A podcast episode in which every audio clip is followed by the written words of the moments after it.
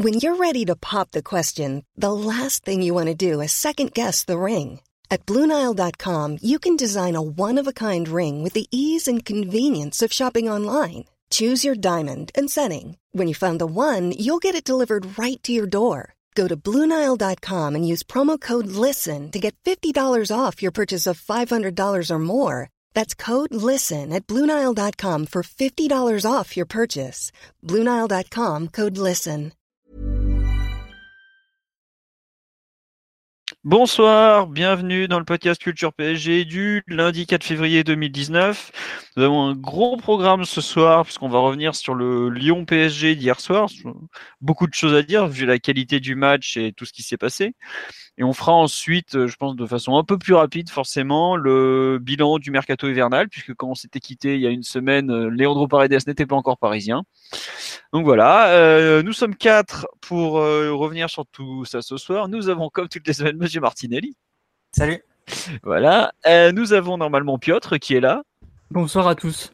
Voilà, Piotr a réglé ses soucis de son qu'il y avait avant la rencontre, le podcast, c'est un match pour moi. Et nous avons l'ami Omar qui est là en pleine forme. Salut tout le monde. Voilà, je vois que normalement il y a déjà des gens sur le live. Euh, on parle de U17 et tout là. On va en parler en fin d'émission de U17 parce que ils ont ils ont commencé la, la Alcas Cup cet après-midi contre une équipe japonaise. Bref, on va attaquer direct sur le match euh, d'hier soir, puisque le PSG a donc perdu son premier match de la saison en Ligue 1 du côté de Lyon, comme l'année dernière, plus ou moins à la même époque, parce que c'était le 21 janvier, là c'est le 3 février, bon ça change pas grand-chose. Euh, Paris vers le score par André Di Maria à la septième minute. Lyon a égalisé par un, un, bien connu, un attaquant bien connu du PSG, à savoir Moussa Dembélé, qui l'a formé à la 30e minute de mémoire, par là en tout cas. Et 33e, pardon, et Fekir a marqué le but de la victoire sans penalty dès le retour des vestiaires à la 49e. J'imagine que le fameux pouls du match est pour moi, puisque l'ami Adrien Chantegrelet n'est toujours pas là.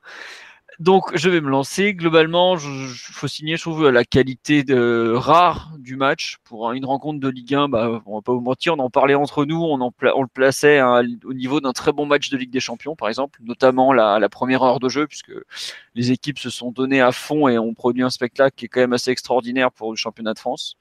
On, cherchait la, dernière, la date du dernier bon match, de, enfin, du dernier match de cette envergure et on remontait pratiquement à 2015 avec Bielsa. Enfin, voilà. Donc, faut, faut, je trouve, faut signaler un peu la qualité exceptionnelle du match. Euh, j'avais écrit sur le site dimanche après-midi que c'était un vrai test avant Manchester. Je pense que ça a peut-être même été au-delà des espérances de Thomas Tuchel à ce niveau-là en termes d'intensité, de technique, de, de, tout globalement. Ça a été vraiment tout a été challengé côté PSG avec euh, bah, forcément euh, un constat qui est pas très positif à la, à la fin puisqu'il y a des fêtes.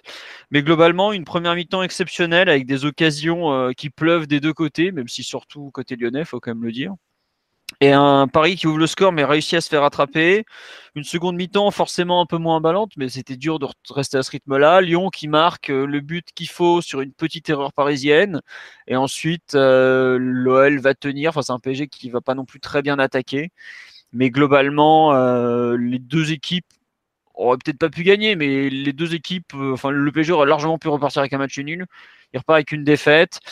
Beaucoup d'enseignements euh, la place de leader qui n'est pas du tout, du tout, du tout remise en question, puisque je crois que Paris doit encore avoir 10 points d'avance et deux matchs en moins sur Lille qui est deuxième.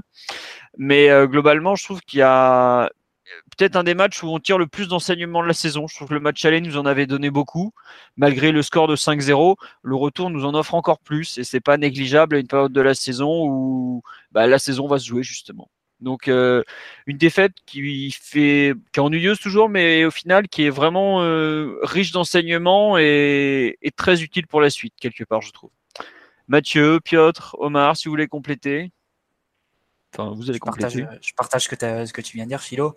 Euh, ne serait-ce que parce que bah, Lyon c'est la meilleure équipe de France derrière le PSG et, et se déplacer là-bas c'est toujours le match le plus difficile de la saison de la saison en France sur les compétitions domestiques. Euh, comme tu as dit, c'est vrai qu'un match de, bonne qualité, de très bonne qualité même, première mi-temps notamment qui est parti un peu dans tous les sens, avec un premier quart d'heure, les 15 à 18 minutes, à l'avantage du PSG, qui, a plutôt récité son, son plan, euh, qui a réussi à marquer, qui a eu d'autres occasions, d'autres situations. Et euh, quand tu arrives à la 16e, 17e minute, quand Paris a fait une séquence de possession d'une minute trente où tous les joueurs touchent la balle, où Lyon est vraiment, vraiment mis loin du but adverse, enfin du but d'Areola, tu as un peu du mal à imaginer ce que, ce que va être la suite du match. C'est-à-dire pendant, pendant quasiment une demi-heure, Lyon qui va, qui va se procurer autant d'occasions, enfin, Paris qui va concéder autant d'occasions que sur une demi-heure que sur les dix derniers matchs quasiment de, Ligue 1 réunis. vraiment des très grosses situations, des, situations à bout portant. Donc, mise en faillite un peu du plan défensif qu'avait imaginé Tourelle. On en parlera, euh, on en parlera en détail, mais notamment la, gestion des côtés, que ce soit Kerrer Alves, beaucoup de confusion sur ce côté-là, et de l'autre côté Bernat qui s'est retrouvé assez seul aussi. Ça, ça donnait beaucoup de situations pour les Lyonnais. Qui, ils ont assisté pour, euh, pour se procurer les occasions en mettant beaucoup, beaucoup de joueurs, beaucoup d'appels, beaucoup de mouvements. Et euh, à la fin, on arrive à la mi-temps avec un partout, mais bon, sans quelques miracles d'Areola, ça aurait pu, ça aurait pu faire plus lourd. Effectivement, la seconde période, c'était attendu que, que, le rythme baisse un peu. Euh, ne serait-ce que par la débauche d'énergie des Lyonnais, et puis évidemment le coup de pouce euh, qu'ils ont en début de, en début de seconde période d'avoir un penalty euh, dès la reprise. Et à partir de là, ils vont, ils vont se contenter de, de tenir, enfin, ils vont essayer de tenir le devant, et ils vont réussir à le faire pendant 40 minutes. Donc euh, voilà, pour le PSG, c'est un match qui marque forcément un coup, un coup d'arrêt, euh, qui soulève quelques doutes parce que c'est la première défaite de la saison en, Ligue 1. C'est une période, enfin c'est un match où tu as été dominé sur de, longues périodes, donc où tu as concédé aussi beaucoup. Donc c'est pas forcément très rassurant à 10 jours de Manchester. Euh, on aura l'occasion d'y revenir plus en détail. Mais ce qui va être intéressant maintenant, c'est quels seront les, les, enseignements qui vont être tirés, quelles seront les conclusions tu citais le match de l'an dernier, Philo. Emery n'avait rien touché après le match face à Lyon. C'est vrai, ouais. Euh, c'était le fameux test avec euh, en 6 qui avait montré des limites et des limites qu'on va retrouver de façon encore plus flagrante euh, trois semaines après d'ailleurs. Je crois que le seul changement ça avait été Kurzawa et Berchiche qui va laisser ouais. place à, Yuri. Non, non, la sortie de Thiago Silva quand même. Eh oui, bien sûr, évidemment, évidemment. Mais ça, je pense qu'il avait peut-être euh, déjà en tête et c'était pas forcément lié au match de, au match de Lyon. Ouais. Mais, euh, mais sinon, Di Maria, ce que je veux dire, c'est que Di Maria, excentré à gauche et Loches Francis, ça avait été, ça avait été reconduit face à, face à Real. Donc, on verra quels seront les choix face à Manchester. Parce qu'il faut quand même voir que le, sur ce match face à Lyon, on a quand même la sensation que c'était un plan assez, assez spécial. Entre cette espèce d'hybride entre défense à 5, défense à 4, avec un rôle d'Alves qui a parfois été euh, dur à, dur à analyser, peut-être dur à interpréter aussi par, par le joueur lui-même, vu sa performance. Donc voilà, on va, pourra voir dans les, dans les prochains matchs et dans 10 jours ce qu'on qu'on aura tiré de ce match-là. D'accord. Je vais faire un petit tour sur live avant de donner la parole à Simon et Omar. Alors, on nous dit le niveau, on nous dit que ça rappelait le OL OM sans les buts. Euh, le fameux 5-5 d'il y a quelques années. Bah, je trouve qu'il y a un peu de ça parce qu'il y a eu moins de buts, mais je suis pas sûr que la qualité technique de ce match-là ait été telle de, que celle du, du, du honnêtement. Euh, on nous dit défaite, il n'est rien d'étonnant, tant les défauts que l'on soupçonnait avant la rencontre ont éclaté aux yeux de tous. Peut-être pas rien d'étonnant, mais oui, il y a des défauts qu'on connaissait et qui sont encore apparus. On nous dit notre milieu à l'eau, bah, je pense qu'on va en reparler longuement. Euh, une défaite qui va aider tout rôle en vue du huitième sur certains postes, notamment le 4-4-2 avec Alves à droite. Bah, ça, c'est ce que tu disais, Mathieu, justement, à l'instant. On dit difficulté contre Lyon était prévisible, mais on est encore à se demander si c'est Lyon qui gagne le match ou nous qui le perdons bah ça, euh, c'est un, discours qui revient aussi un peu dans les bouches parisiennes, c'est-à-dire les occasions manquées notamment. Euh, Tourelle avait regretté le manque de précision dans, dans la construction des contres et dans le dernier geste. Bon, bah après, euh, bon, le manque de précision dans le dernier geste, c'est quelque chose de récurrent au PSG. vous pouvez reprendre des vieilles déclarations d'après-match. Je me souviens encore de Zlatan après Barcelone en poule en 2014. le PSG se plaignait déjà du manque de réalisme dans les gros matchs. Donc quelque part, c'est ça, ça fait cinq ans ou presque, tout est normal, on est dans la suite. Euh, on nous dit au niveau des occasions franches en première mi-temps, on ne devait pas être si loin d'eux quand on repense à l'occasion de Mbappé à la première et le sauvetage en ligne de Denayer. Bah, C'est-à-dire que le PSG marque le but de Di Maria, il y a cette énorme occasion de Mbappé, il y a celle euh, avec euh, effectivement Denayer qui sauve sur la ligne. De mémoire, tir ou 10 tirs à 4 quand même. Voilà, ouais, c'est ça. Ce que je vais dire, c'est qu'il y a, je crois, 7 8 tirs cadrés ou 9 tirs cadrés à 4. Quoi. Donc Lyon, Lyon, fait, Lyon fait 10 frappes, 7 cadrés, dont 5 dans la surface. Voilà. Donc euh, malheureusement, le PSG n'a pas autant d'occasions. Après, sur la seconde période, il y en a peut-être plus côté Paris que côté Lyon au final. Euh, on nous dit ce qui est décevant, c'est qu'à aucun moment on peut croire à une remontée après la mi-temps. Oh, c'est peut-être un peu dur. Là, c'est peut-être ton ressenti plus que ce que les joueurs ont produit, parce qu'il y a quand même des grosses occasions. Le meilleur lyonnais de la deuxième période, ça doit être Lopez, par exemple. Donc on peut, peut-être un peu modérer quand même ce, jugement. Ouais, t'as, as la triple occasion, tu as celle de, Draxler, plus la double occasion de, Mbappé. autour de la cinquantième. Donc tu as, quand même des situations pour, pour recoller au score. Ouais. Sur le match en général, Omar, ce que tu t'es lancé, il y a des choses que tu veux rajouter ou on passe directement à l'analyse de la première mi-temps? Pas le, je m'inscris dans, ce que vous avez dit, Mathieu, Mathieu et toi. C'est vrai que l'analyse de la, de la première mi-temps euh, va être, va être hyper intéressante parce que c'est, c'est quasiment du, du, jamais vu ce, que, ce qui a été proposé au PSG euh, pendant notamment euh, cette période-là qui s'étale de la, de la 18e minute à, la mi-temps. En fait, le, match bascule au moment où, Memphis il, élimine trois adversaires là-bas sur le côté. Et à partir de ce moment-là, bah, en fait, on s'est retrouvé totalement acculé. Euh, c'est un moment où je crois euh, les milieux lyonnais entre la, entre la 18e et la mi-temps, à eux tous réunis, je crois qu'ils ont raté 5 passes. Donc ils étaient hyper justes, euh, hyper justes dans les transitions. sur les côtés, on, bah, on a pris l'eau de, de toutes parts. ben, c'est pas besoin de personnifier ça par, par Bernat ou Kerrer. Je pense que déjà ils étaient très isolés euh, parce que ben il y avait une lecture des, situations qui était assez assez déficiente et puis euh, le nombre de situations qu'on a qu'on a concédé, concédé, dans la surface ben, laisse imaginer que l'axe aussi était euh, assez mal protégé parce qu'en fait même si Marquinhos a une super interprétation du rôle quand il y a autant de défaillances autour de lui, il faudrait pas qu'il soit un joueur de foot, faudrait faudrait qu'il soit une digue ou un mur parce que c'est impossible de, de couvrir et de rattraper ben, tous les manquements qu'on avait, euh, avait ailleurs. Donc, ben, maîtrise totale lyonnaise, facilité à se créer des occasions. Euh, Areola doit faire 4 arrêts en 6 minutes.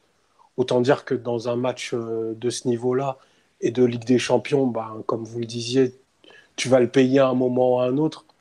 C'est hyper malheureux qu'il ait cette, cette lecture de trajectoire un peu bizarre parce que ben, c'est lui qui, qui porte un peu le, le, le, symbole de cette mi-temps-là, parce que on fait quand même un super premier quart d'heure. On met un, un, gros tempo, beaucoup de tonus et tout, mais derrière, en fait, c'est comme si on avait éteint la lumière. Et Lyon, à ce moment-là, nous a vraiment dominé dans tous les compartiments possibles. Physiquement, euh, techniquement, en termes même d'intelligence dans les choix, ils ont vraiment été au-dessus. Et, et je pense que pour Tourol, c'est quasiment inexplicable qu'on soit passé autant à côté dans, dans de telles proportions. Juste pour compléter ce que tu dis, euh, Tourelle, ce qu'il explique après la rencontre, c'est que lui, bizarrement, sur cette partie, ce trou noir, il a plus parlé des difficultés du PG à contrer que du fait qu'on n'ait pas récupéré un ballon. À part... Enfin, si, il a dit on récupère les ballons très bas. Ouais, tu m'étonnes, c'est Areola qui l'a récupéré ou presque. Mais euh, j'ai pas l'impression qu'il ait, ait vécu ce temps faible de la même façon que nous, où on voyait des vagues arriver, arriver, arriver on avait eu ce genre de temps faible à Naples, je me souviens où on fait un quart d'heure en enfer, même pas à 10-15 minutes. Mais là, ce qui est choquant, je trouve, c'est vraiment la durée. C'est-à-dire, euh, comme tu dis, ça commence à la 18e où il y a Areola qui commence, bah, c'est Memphis qui accélère, Areola qui repousse la frappe de Traoré sur la ligne. Mais ça n'arrête pas parce que le but, on pense que ça va, ça va s'arrêter là. Et juste après, il y a la tête d'Awar qui devant Alves. Et euh, après, par contre, ça se calme un peu. Mais euh, je pense que il a fait, il a fait le deuil plus vite que nous du fait que Paris n'aurait jamais vraiment la maîtrise dans un match, dans un match comme ça et la maîtrise du ballon du moins par, par le fait, par, le profil de tes milieux de terrain, par le profil de tes joueurs tout simplement et que rapidement tu serais aspiré par un match de transition. Et donc pour le PSG, l'enjeu c'est même pas, c'est même pas tant de contrôler le ballon vu que tu peux pas le faire, t'as pas les joueurs pour le faire, mais de bien gérer tes situations de contre et de tenir le mieux possible en défense. Et sur, sur, cette période-là, on a fait ni l'un ni l'autre. Par contre, notre, notre incapacité à la relance, ça, ça faisait quand même longtemps qu'on n'avait qu'on n'avait pas vu ça.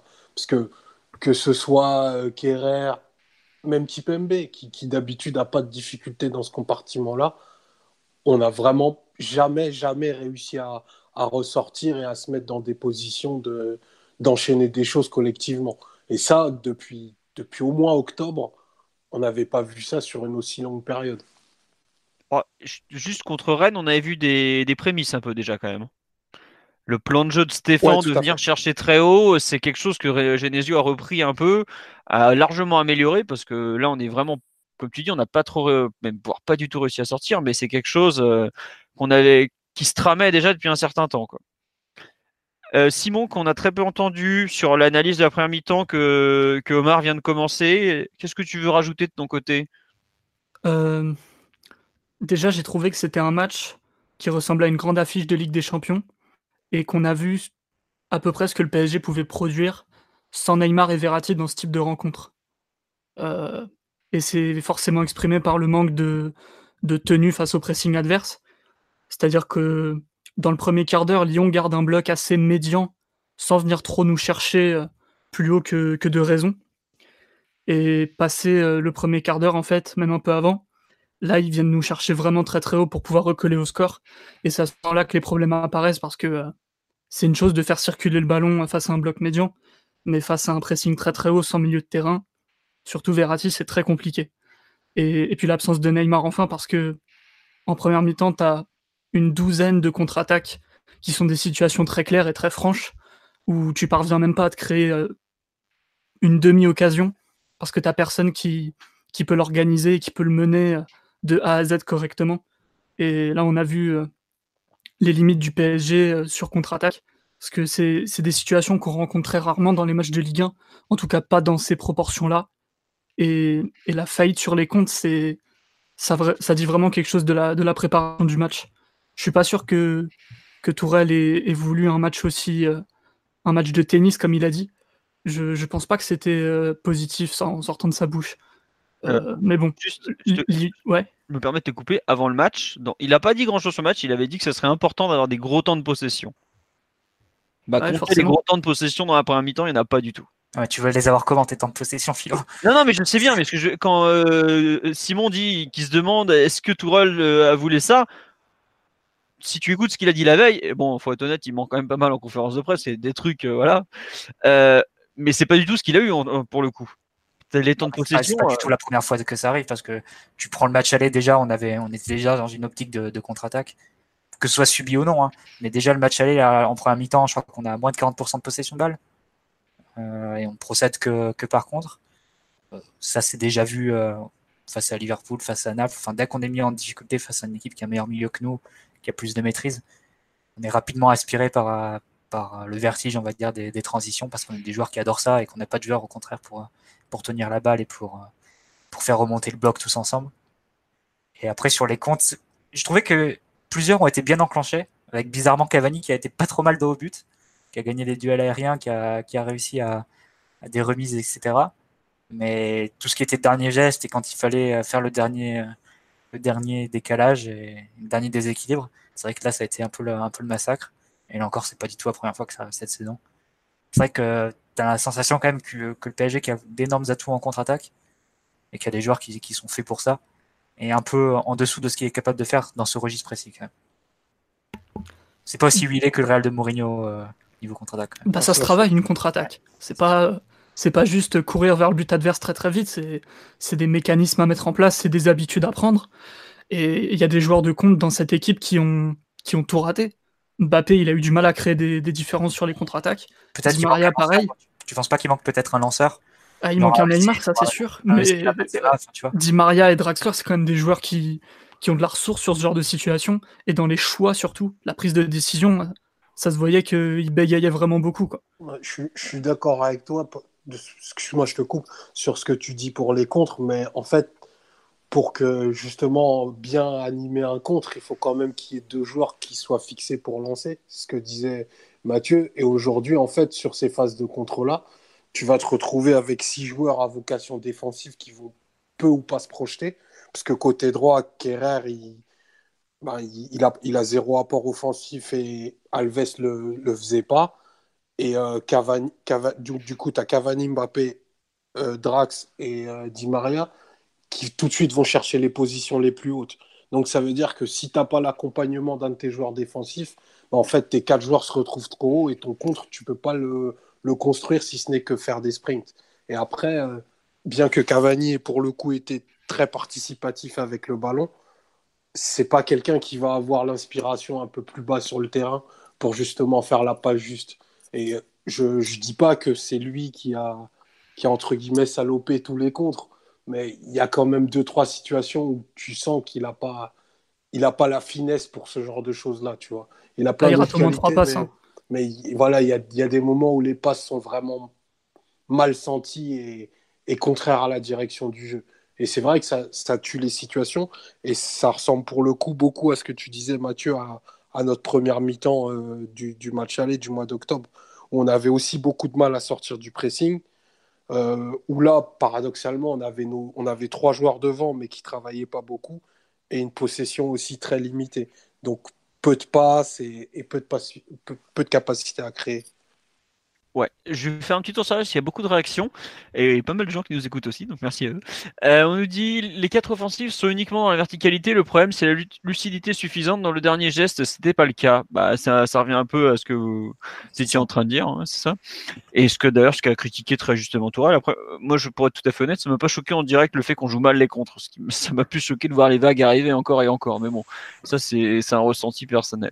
Euh, on nous dit qu'on essaye de ressortir, on s'enferme systématiquement sur un côté, on revient en arrière et on balance devant et on perd la balle. On ne sait pas remonter une balle. La différence avec Lyon, qui en quelques pas, c'était au niveau de notre surface. ça, juste pour, euh, pour l'anecdote, les Lyonnais reprochent exactement la même chose à leur équipe, à savoir le fait qu'elle ne s'est pas relancée. Donc vous voyez, la perception d'un match, c'est quelque chose. Euh, qui veut rebondir sur cette histoire de non-relance, euh, enfin de difficulté dans la relance que, la, Yeo décrit là? Hmm. ah, Le problème, c'est aussi que que Lyon a mis une énergie folle pour faire rentrer le match dans une autre dimension. Euh, actuellement, en Europe, c'est pas tout le monde qui peut presser euh, avec les mêmes atouts que, que Lyon. En termes d'énergie, en termes de, d'agressivité sur le porteur, c'était quand même quelque chose d'assez, euh, d'assez incroyable. D'ailleurs, Areola, qui au début avait un jeu au pied à peu près correct, au bout d'un moment, il s'en foutait, il balançait des ballons en touche, il balançait des ballons sur Mbappé au lieu de Cavani. Ça, c'est lui-même, il s'est un peu délité de ce point de vue-là, alors que il est le dernier joueur. Donc euh, c'est pas étonnant déjà quand tu vois le, la composition de départ. On n'a pas les milieux pour, euh, absorber euh, la pression de la meilleure manière. Et puis le fait d'avoir marqué tôt, ça a donné un vrai coup de fouet à l'équipe lyonnaise qui, s'est réveillée et qui nous est vraiment rentré dans la gueule pour le coup. si on marque un peu plus tard dans le match, je pense que c'est une physionomie totalement différente et, ça part dans tous les sens, je pense. Très bien. Euh, Mathieu, Omar, si vous voulez compléter sur ce que dit euh, l'ami Simon Piotr. Après, sur la relance, oui, voilà, c'est toujours, une question de deux joueurs. Et, c'est la combinaison de deux joueurs et d'organisation. pour moi, il manque tellement de jeux, au niveau des joueurs au PSG que c'est presque euh, illusoire d'attendre d'attendre de l'équipe qu'elle ressorte la balle tranquillement sous une pression très agressive qu'elle puisse enchaîner ensuite des temps de possession assez longs, euh, de sorte à faire reculer l'adversaire. pour moi, il faut accepter qu'on n'en a pas les moyens. Et que le temps de, Mota Verratti, avec Pastore Ibra en plus, c'est très loin derrière nous. Maintenant, tu as des joueurs comme, euh, euh, quelqu'un l'avait dit sur live, je sais plus qui, qui sont très, très aspirés par, par les espaces, par la verticalité. Et qui, dès qu'ils récupèrent la balle, ont la volonté de se projeter le plus rapidement possible ce qui n'était pas du tout le cas à l'époque de Laurent Blanc. Au contraire, c'était un peu l'extrême inverse. Et voilà, c'est un état de fait, il faut accepter. C'est quand même les joueurs que, que tu qui font comment tu joues en équipe. Hein. C'est pas, tu peux pas, pas créer un style de jeu sans avoir les joueurs pour. Et, contre les caractéristiques de tes propres joueurs. C'est elles qui font, c'est celles-ci qui font, qui font le style de ton équipe, la nature de ton équipe. Pour moi, j'ai du mal à être surpris de la, la du match en fait. Je suis surpris qu'on soit surpris de, de, voir le PSG être, euh, avoir été acculé devant sa surface. Tu joues Awar Dombele, c'est des joueurs qui sont évalués à 70 millions d'euros sur le marché, qui dans un an ou deux joueront à City et au Real. Et en face, tu as, un défenseur central, un ailier droit et un ailier gauche au milieu de terrain. Tu tu peux pas non plus être, euh, tu peux pas demander l'impossible. Il faut être un peu, un peu réaliste. Quand même. D'accord, donc pour toi, c'est plus une. Euh, non, mais après, une question de système, tu peux, tu peux travailler autant que tu veux, mais il y a des joueurs qui n'ont pas, les, qui ont pas cette qualité-là. D'autant hmm. qu'on pourrait rajouter un, point sur Marquinhos qui avait joué au milieu de terrain ces derniers temps et qui avait été bon. Là, c'était un, un, rôle encore différent parce que, avec le ballon sur les derniers matchs, Marquinhos jouait, jouait libéraux pour se donner justement du temps, pour sortir de la pression et pour être plus à l'aise avec le ballon. Là, on jouait déjà avec trois derrière, donc euh, il était vraiment au milieu. et donc sans redescendre au niveau de ses centraux. Donc il était vraiment mis sous pression, il était enfin il était vraiment euh, face à la pression adverse. Et on, a bien vu qu'il s'en est sorti de suite beaucoup moins, beaucoup moins bien que face à Liverpool par exemple, face à Belgrade, où il était beaucoup plus protégé, beaucoup plus loin de, la zone de tension adverse. C'est ça en fait la, réalité de ces, de ces joueurs-là et de leurs caractéristiques qui font que tu peux pas jouer d'une certaine façon. Enfin, il faut faire le deuil de ça, je pense. Bon, euh, Mathieu vient d'enterrer des, rêves enfouis de beaucoup de monde, mais non, je pas. Je trouve que euh, sur certains circuits de passe, euh, c'est quand même un peu juste. Je l'espèce de truc qu'on fait souvent là, qui consiste à tenter de passer par le côté et autres. Je suis assez dubitatif, honnêtement. J'ai l'impression que que c'est quand même pas très très travaillé ou que c'est encore en gestation et ça a vraiment besoin d'être huilé. Il y a des sorties de balles, honnêtement, Enfin, t'as l'impression que ça finit toujours de la même façon et c'est un peu, je sais pas, ça me gêne un peu quoi. Bon, après, comme tu dis, euh, vu les joueurs alignés, euh, bon, euh, faut pas demander à Draxler de faire du Verratti, faut pas demander à Marquinhos d'en faire non plus, donc forcément, bah. Par contre, c'est vrai que quand on aura Paredes, Verratti, Neymar sur la pelouse, là, on pourra être un peu plus exigeant et je retirerai ce que j'ai dit, ce que j'ai dit à ce moment-là, parce que là, on aura les joueurs qui sont capables d'aspirer la pression, comme disait Simon, d'éliminer des joueurs, de battre des joueurs et de battre des lignes ça sera plus intéressant pour, pour sortir. Mais là, qu'est-ce que tu veux faire avec les joueurs alignés? Bon, il faut être un peu réaliste. Bon, très bien. Le, réalisme italien a encore frappé. Euh, sur cette première mi-temps, est-ce qu'il y a d'autres choses sur lesquelles vous voulez revenir? Euh, Je pense notamment à l'organisation de, des côtés, enfin surtout le petit changement qu'avait fait Tourelle sur, euh, sur le placement de Daniel Alves, qui en gros jouait pratiquement, enfin, ce avait remarqué, je crois que c'est Eric Carrière au coup d'envoi qui fait la remarque, il dit bon, ben, en phase défensive, Paris joue à 5 avec Alves, donc qui était le pendant de Bernat et Kirer qui recentrait. Est-ce que vous voulez commenter cette, euh, ce choix ou pas euh? Ouais. Vas-y, Simon. Bah, euh, au début du match, on a vu que, comme Carrière l'avait dit, que Alves redescendait vraiment très près de, de Kerrer. Et je pense que c'était pour, euh, pour mieux contrôler les ailes, tout simplement, en mettant euh, un joueur euh, en faisant une ligne défensive plus, plus étalée et moins compacte sur la largeur. sauf que je trouve qu'on est retombé dans des travers qu'on n'avait pas vus depuis un moment en termes d'animation défensive et de pressing. J'ai trouvé que Cavani et Mbappé, par exemple, ils travaillaient vraiment pas beaucoup sans ballon. Ce qui fait que au moment où Lyon s'est donné les moyens de ses ambitions dans le jeu, où il y avait notamment Deneyer qui pouvait qui pouvait vraiment nous fixer et, créer tous les décalages. Bah, Cavani, par exemple, il n'a jamais essayé de, le cadrer, alors que euh, dans une animation défensive, à un moment donné, il faut quand même cadrer les porteurs et cadrer les porteurs qui sont euh, à la prise d'initiative. Euh, ce qui fait que Lyon, ils ont très facilement créé des situations d'égalité numérique sur le côté en arrivant lancés face à des joueurs qui en plus n'étaient pas dans un niveau défensif très très bon.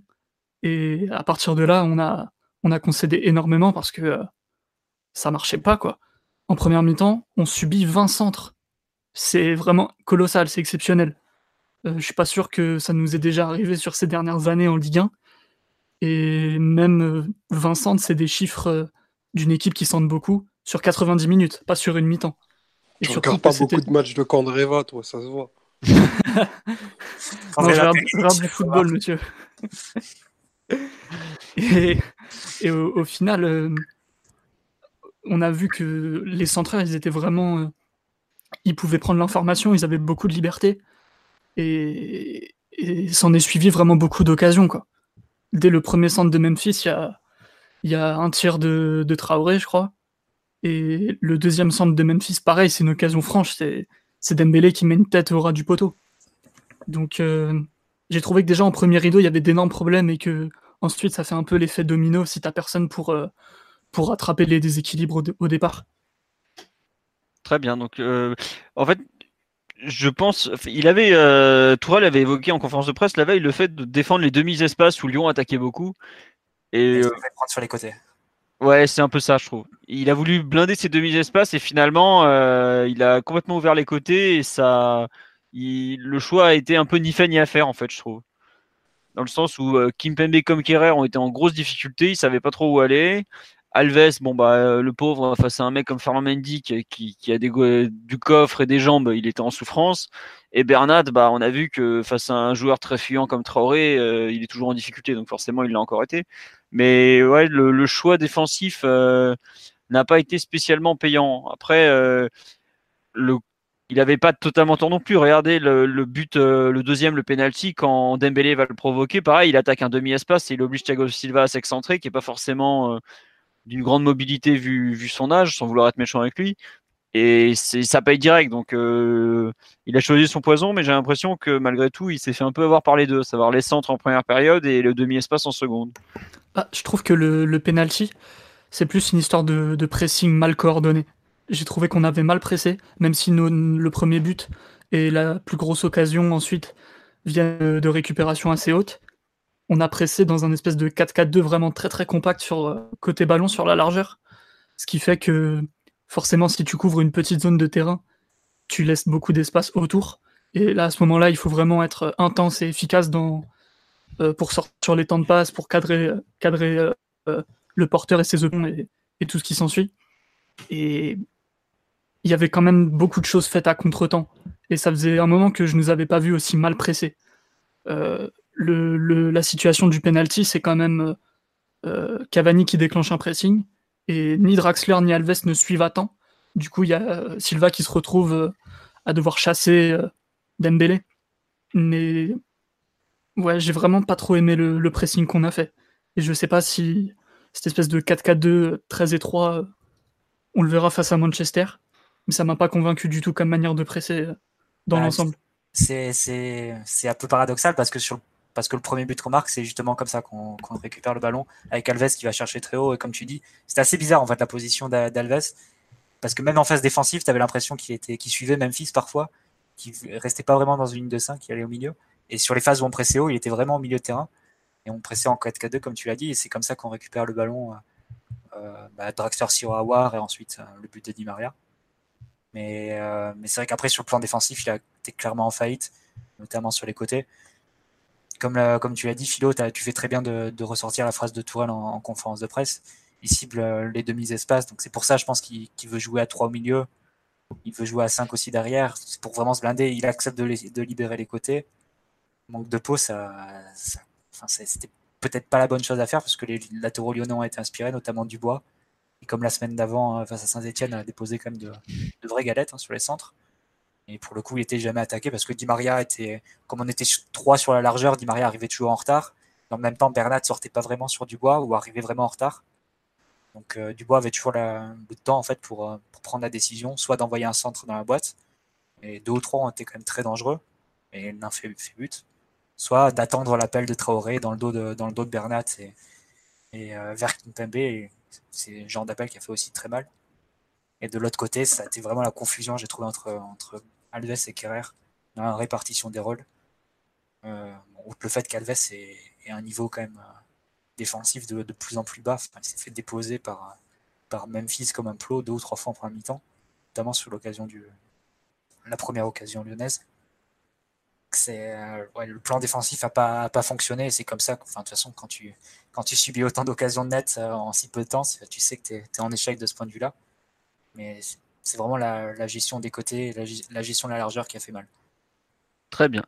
Euh, juste, il y a pas mal de réactions sur le live, euh, je vais lire parce qu'il y a quand même beaucoup de choses à dire. On nous dit euh, Kirer et Alves, plus le match avançait, plus de paille se régalait. J'ai été surpris que Tourelle ne fasse pas d'ajustement en cours de première période vu le passé récent. Je pensais qu'il aurait réagi plus vite. ça, c'est une remarque qui revient souvent. Enfin, j'ai lu pas mal de choses aujourd'hui. Des gens qui trouvaient que Thomas Tourelle avait réagi un peu trop lentement Très, surpris, très surpris qu'il change rien à la pause. D'accord. Pour, pour ah, il y a eu un ajustement quand même. Bah, oui, et puis pour ce côté droit, vous vouliez faire quoi? Faire rentrer Meunier? Déjà non, mais il y a eu un ajustement. On est passé en 4K2 quand même. Ouais. Moi, je, je trouve que c'est vraiment très. Enfin, la, la, nuance est assez faible en fait, parce que même en première mi-temps, tu vois qu'Alves est entre les deux en fait. Donc c'est, je saurais pas dire. Limite l'ajustement que je vois le plus entre les deux entre les deux mi-temps, c'est Di Maria qui retrouve un rôle qui a un rôle limite plus libre en fait entre les lignes. Et même ça, je trouve pas net que ça. Donc, euh. hmm. mais je trouve qu'il cherche pas d'homme carrément. Euh, ouais, mais tu vois, je trouve qu'en seconde mi-temps, il est un peu revenu à ce qu'on avait vu contre Rennes en fait. La deuxième mi-temps contre Rennes, à part que Draxler était forcément plus défensif parce que bah, tu peux pas laisser euh, le seul Marquinhos contre, contre des mecs. Enfin, il y a quand même beaucoup de présence axiale à Lyon, donc t'as forcément plus. Et puis t'as pas, t'as des joueurs un peu plus mobiles que que Ben Arfa et tout ça. Mais globalement, c'était pas. Je suis d'accord qu'offensivement, par exemple, c'était pas, c'était pas génial. on a, je trouve qu'on a un peu perdu Di Maria après la pause avec ce replacement notamment. Bon, je sais pas, mais comme comme dit Omar, il n'y a pas grand chose sur le banc de touche. Quoi. Hier, le banc de touche, il est, il est franchement léger. Quoi. Tu, tu vois les noms, euh, à part Paredes, les autres, euh, bon voilà, bon Buffon, bah, ça compte pas. Meunier, Nsoki, Nkunku, Diaby, Choupo-Moting, bon. Euh. Non, mais Meunier dans une situation où tu dois marquer un but, ça peut être, ça peut être une idée. par, par, contre, s'il doit défendre sur Depay et, et Mendy, bah, tu, tu, sais qu'il je crois, je crois que Depay à la mi-temps, il avait déjà gagné 5 duels. Ouais, mais t'as vu comment Alves était, était, si peu compétitif face à Depay bah, je, franchement, je pense pas. Il a perdu tous ses duels en hein, contre Je, je sais pas. Je, je, je, suis pas certain. Parce que, enfin, Meunier, pour, pour en revenir à lui, il, il, a quasiment zéro minute en 2019. Donc peut-être qu'il n'est pas très compétitif non plus. Tu vois, donc euh, ah, le, le, mettre face à ce, type d'adversaire euh, très vif et très technique, c'est un peu tout ce qu'il aime pas, quoi. Et on a, on a pléthore d'exemples où lui aussi se retrouve, euh, même en entrant en cours de jeu, il se retrouve bah, très, très, très en difficulté face à ce genre d'adversaire. Bah, Meunier, son dernier match de 90 minutes, c'est à Amiens, le 12 janvier. C'est le seul, je pense, en euh, non, non, non, non, il a joué aussi. Il avait joué à Pontivy et Guingamp. Le, celui en coupe de la Ligue, là, de la défaite. Ouais. Avec, bah, il avait fait un pénal. Il a fait un pénal. Ouais, voilà, ouais. non, non, mais oui, clairement, il est, il est pas dans les petits papiers de, de comment il s'appelle, de l'ami Tourelle en ce moment, et puis voilà, quoi. Il prépare Kerrer pour Manchester, c'est pour ça, mais c'est vrai que même en cours de match, c'était étonnant quand même de pas le voir, euh, même le voir écarté comme ça. Quoi. Ouais. Euh, sur la première mi-temps, je pense qu'on a quand même globalement largement fait le tour. Les, j'ai, enfin comme j'expliquais euh, à nos spécialistes avant le podcast, j'ai pas réussi à trouver un thème dominant pour la seconde période. Euh, donc en gros, j'ai fait un thème un peu plus global, les enseignements collectifs du match. Vous tirez quel enseignement justement collectif de ce match contre Lyon, messieurs? Bah, défensivement, on a, on a un souci de relation entre, entre Kipembe et Bernat, je trouve. Il y a peu ou pas de communication et enfin, quand l'un doit fermer, couvrir pour l'autre, ça se fait pas vraiment. Je trouve que ça met les deux, les deux en réelle difficulté. C'est quelque chose qui avait été très bien ciblé par Rennes euh, la semaine dernière. Lyon l'a encore fait. Pas de peau pour nous, c'est souvent dans cette zone que Rashford fait ses appels de balles. Donc il va vraiment falloir qu'on trouve quelque chose parce que ben, sinon on va, encore subir énormément de situations. Étant donné que les deux sont, sont pas non plus dans une forme individuelle extraordinaire pour euh, rattraper les, différences de lecture qu'ils ont par le physique. Si on n'arrive pas à serrer ou peut-être à fixer un milieu en gauche qui aura un peu plus d'intensité défensive, on va vraiment souffrir dans cette zone-là. Euh, après, pour Thiago Silva, je pense que c'est juste passager conjoncturel, pas de doute euh, sur la réaction. Euh, pour, pour clôturer sur, sur cet aspect défensif, ben, si, on a si on a choisi d'avoir des latéraux asymétriques, à savoir Bernat pour la partie offensive et, et Kerrer qui joue la sécurité, il va falloir que l'un et l'autre fassent beaucoup plus que ce qu'ils produisent en ce moment. Bernat, je pense surtout dans le, dans le dernier tiers du terrain, ou là où il a le plus à donner, parce que défensivement, bah, il, a, il a les lacunes qu'on lui connaît et ça ne changera pas en huit jours. Et entre le, entre le rien que Kerrer a proposé hier et le minimum de risque offensif, il y a un peu de marge, donc je pense qu'il y a quelque chose à caler euh, aussi à ce niveau-là. En tout cas, défensivement, on a vraiment fait une, mauvaise partie.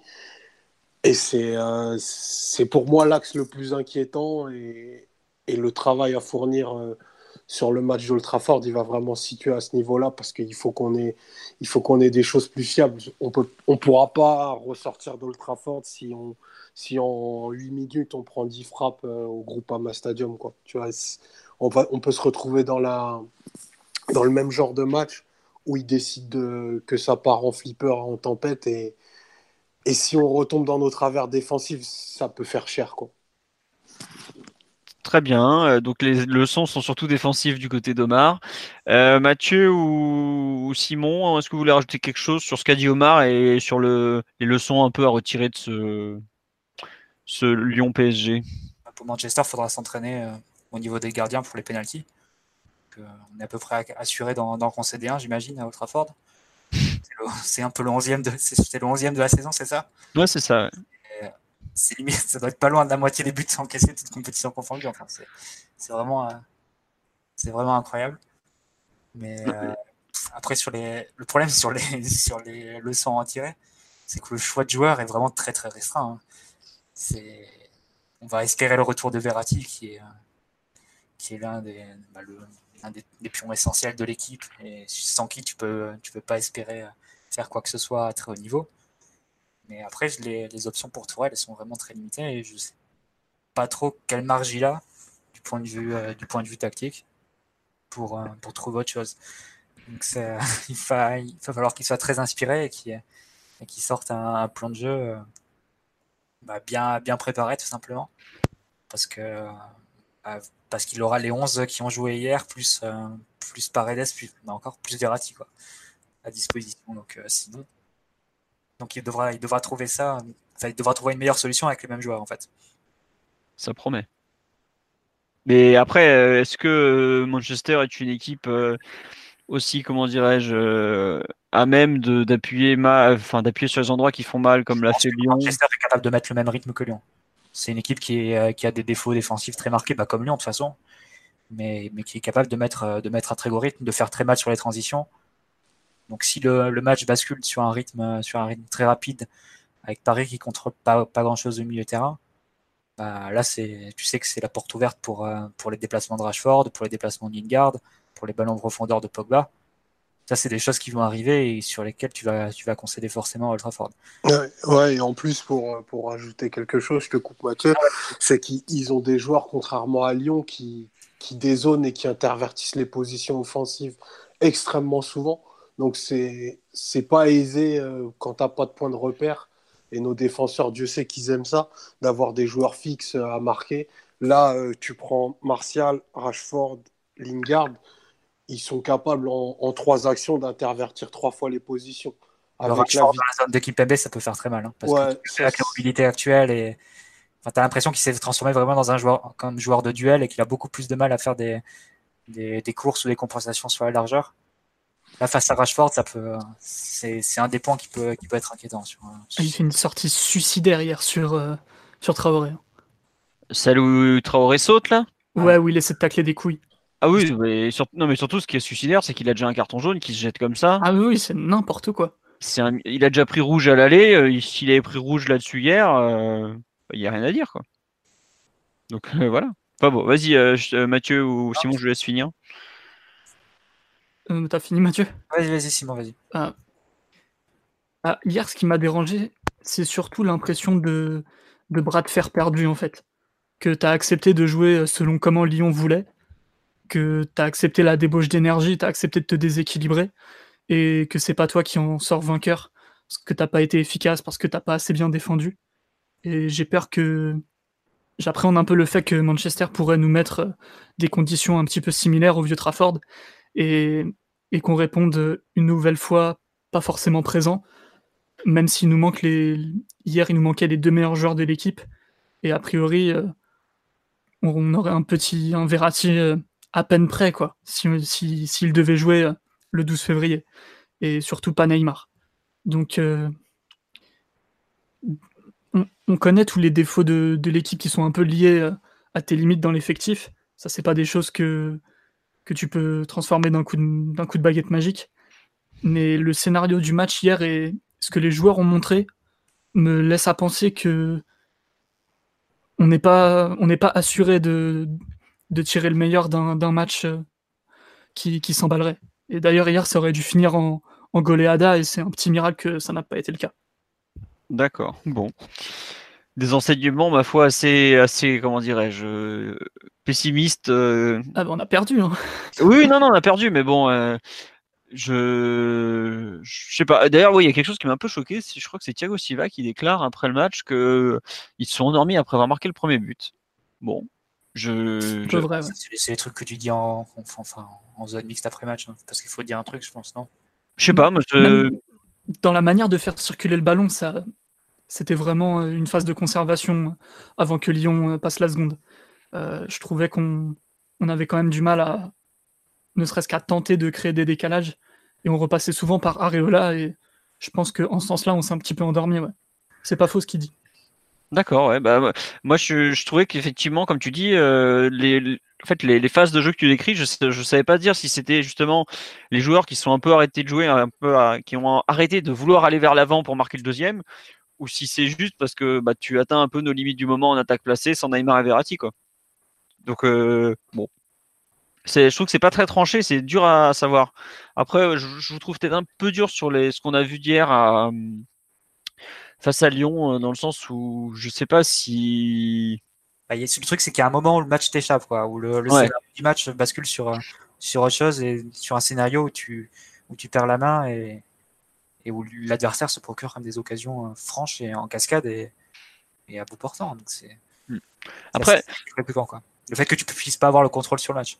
Moi, ce qui m'inquiète plus, c'est vraiment le, que tu conseilles des occasions sur 90 minutes, c'est normal. Mais moi, ce qui me gêne un peu, c'est vraiment l'enchaînement, le trou noir de 25 minutes, quoi, en fait. Et c'est un truc qu'on a vraiment beaucoup depuis cette année, je trouve. Enfin, cette saison, pas cette année, pardon. Euh, je, je me souviens pas les années précédentes. Des fois, il y a des fois, tu es bousculé. Mais euh, c'est quelque chose qui peut pas arriver avec Mota Verratti sur le terrain. Ouais, ouais, je le sais, mais oui, voilà. Mais, mais c'est marrant, c'est que tu vois, tu viens de sortir du mercato hivernal où tu es censé te renforcer. Et dès le premier match où t'as pas tes recrues, t'as pas tout ça, tu comprends pourquoi tu devais te renforcer quoi. Et hier, euh, bah, tu, te fais cartonner au milieu, tu sur les ailes, tu prends un bouillon. Bon après, on cherchait pas des joueurs sur les côtés, mais euh, bon, voilà quoi. Après, sur le, moi je trouve un peu dur dans les conclusions par rapport à Manchester. C'est une personne qui me fait remarque, puisqu'on se projette sur Manchester, j'y reviens. Est-ce que le MU de ces dernières semaines est du niveau de Lyon hier soir? Perso, j'ai un doute. Bah moi, je suis pas sûr que le match qu'a fait l'OL hier, euh, Manchester soit aujourd'hui capable de le faire, par exemple. Je suis assez d'accord avec cette personne. Après, euh, peut-être que Manchester est aussi peut-être capable de tenir un peu plus longtemps qu'une heure, comme Lyon, qui était vraiment lessivé hier à l'heure de jeu. Bon, nous aussi, donc comme ça, tout le monde était sur un pied d'égalité. Mais la façon qu'ils ont eu pendant une demi-heure de vraiment nous essorer comme ça, je suis pas sûr que United soit capable de le faire. Franchement. tu vois Lyon au niveau physique euh, devant quand tu quand quand même Dembélé, Fekir, comment il s'appelle, Depay, Traoré, plus Ndombele au milieu, excusez-moi, j'ai shooté mon casque. C'est franchement très très très costaud physiquement et je suis pas sûr qu'il y ait beaucoup d'équipes européennes qui soient capables d'aligner euh, une, une, force de frappe physique de ce niveau-là quand même. T'as que des mecs tankés et puissants. Pour une équipe comme le PSG qui manque de puissance, c'est super dur à gérer. Et le seul peut-être le moins fort du TAS euh, physiquement, je, je sais pas Traoré, mais il est tellement fuyant, et il sait très bien se placer entre les lignes face à un mec comme Bernat qui en plus euh, est en difficulté sur ce genre de profil. C'est vraiment tout ce qu'on pouvait espérer de pire. Donc euh, bon, j'attends de voir ce que ça va donner à Manchester, mais tu, as un espoir, tu te dis que tu as quand même des possibilités en contre durant cette période. Ouais. Tu n'es pas non plus la tête sous l'eau à, envoyer des ballons loin devant. Tu as eu des possibilités de ressortir que tu as mal exploitées. Mais si tu as eu des possibilités, tu les auras aussi face à Manchester, qui est une équipe qui, se déséquilibre aussi quand elle a la balle, qui laisse des boulevards dans le dos de ses latéraux. Euh, après, il faudra voir leur, plan de jeu aussi à, à Old Trafford. Est-ce qu'ils joueront ce match de, de, très de rythme très élevé ou pas? Mais s'ils le font, il y aura forcément des possibilités en compte pour le PSG. Bah, après, charge à toi de, de mieux les jouer. Ouais.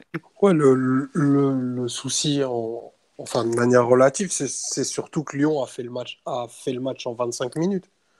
Tu vois, entre, entre, pour en revenir là-dessus, entre la 18e et la mi-temps, ils, ont fait euh, plus de frappes que tout le reste du match. Ils ont fait plus de passes que tout le reste du match. C'est dans cette espèce d'énorme temps fort où, malgré tout, effectivement, tu as des situations. Bah, ça leur a suffi quand même à emporter la partie, tu vois. Tu vois, c'est en ça que c'est inquiétant. C'est avoir, euh, avoir encaissé cette frappe cadrée en, en 20 minutes. C'est pas quelque chose qui pardonne quoi, en Ligue des Champions. Bah, tu prends trois buts, ta qualif, elle est foutue. Hein. Faut, bah, le dire. Elle est, elle, est, elle est, extrêmement compromise. Alors, ok, tu vas, on marque toujours. On a, on a marqué partout et, et probablement qu'on marquera aussi à Old Trafford. Mais si tu prends, si tu t'exposes encore à une tempête, pas certain que, que ton gardien soit dans l'état de forme où, où Areola était au, moment où il, paraissait presque invincible. Euh, hier, si, on prend trois buts entre la, la 18e et la 45e, il n'y a presque rien à dire. Quoi. Bah ouais, ouais, non, non, mais je suis, je suis d'accord avec toi, c'est peut-être le, plus compliqué. Euh, aujourd'hui, à, l'enseignement pour moi euh, vraiment du match, c'est que Tourelle doit trouver une solution pour éviter ce, ces temps faibles qui se reproduisent vraiment euh, de façon constante parce que on a parlé de Verratti mais je me rappelle à Naples on prend un bouillon monumental pendant un quart d'heure il y a à la fois Neymar et Verratti sur le terrain. Euh, bon voilà quoi. Alors comment trouver une solution pour pour gérer un peu mieux ces, ces trous d'air? C'est peut-être aujourd'hui la la question qui se pose le plus, je pense, avant d'aller là-bas. Mais effectivement, euh, si Solskjaer a bien vu le match, il, a dû se rendre compte que, tu montes l'intensité le, plus possible contre le PSG, forcément, on, est en difficulté parce que même pour une équipe de niveau Ligue des Champions, physiquement, on n'est pas non plus euh, spécialement, spécialement dominant. Bon. Euh, je pense qu'on a fait le tour collectivement. On va passer. on, tient, nous parle des, des, latéraux de United qui sont pas très forts pour défendre, c'est vrai mais euh, c'est pas comme si euh, Marcelo et autres Denayer étaient spécialement recommandés pour leur défense et finalement ça a tenu un peu côté lyonnais donc bon à voir. Euh, sur les performances individuelles parce qu'en général on n'en ressort pas trop est-ce que vous voulez en ressortir un peu plus que d'habitude sur ce match où il y a quand même vraiment des enseignements à tirer? La preuve on vient d'en faire 50 minutes. Qui veut se lancer? Simon Mathieu Omar ah, Simon a sorti le micro. Ouais, tu, tu me prends un peu de cours, mais je, je trouve Silva un peu moins fort qu'au mois de décembre. Euh, il, perd des duels qu'il n'a pas l'habitude de perdre et il fait des erreurs euh, qu'on voit, qu'on voit tellement rarement qu'on s'en souvient tous en général.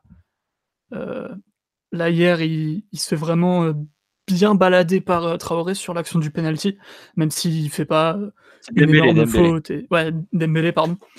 Il fait pas une énorme faute ni rien, mais euh, il se fait quand même un peu promener. Et, même le match d'avant, il y a un, contre un qui perd face à un attaquant et qui lui vaut un carton jaune. Donc, il est loin d'être horrible hier, hein, c'est pas ce que je dis. Mais je le trouve un petit peu moins impérial que tout ce qu'il avait été du mois d'août au mois de, de décembre. Est-ce que c'est pas aussi lié euh, au. Là, il y a eu deux semaines avec des grosses charges de travail, puisque le PSG a pu profiter du fait qu'il n'avait pas de match euh, en semaine. Ce qu'il n'est pas en train de digérer aussi un petit peu, comme Alves. La prépa?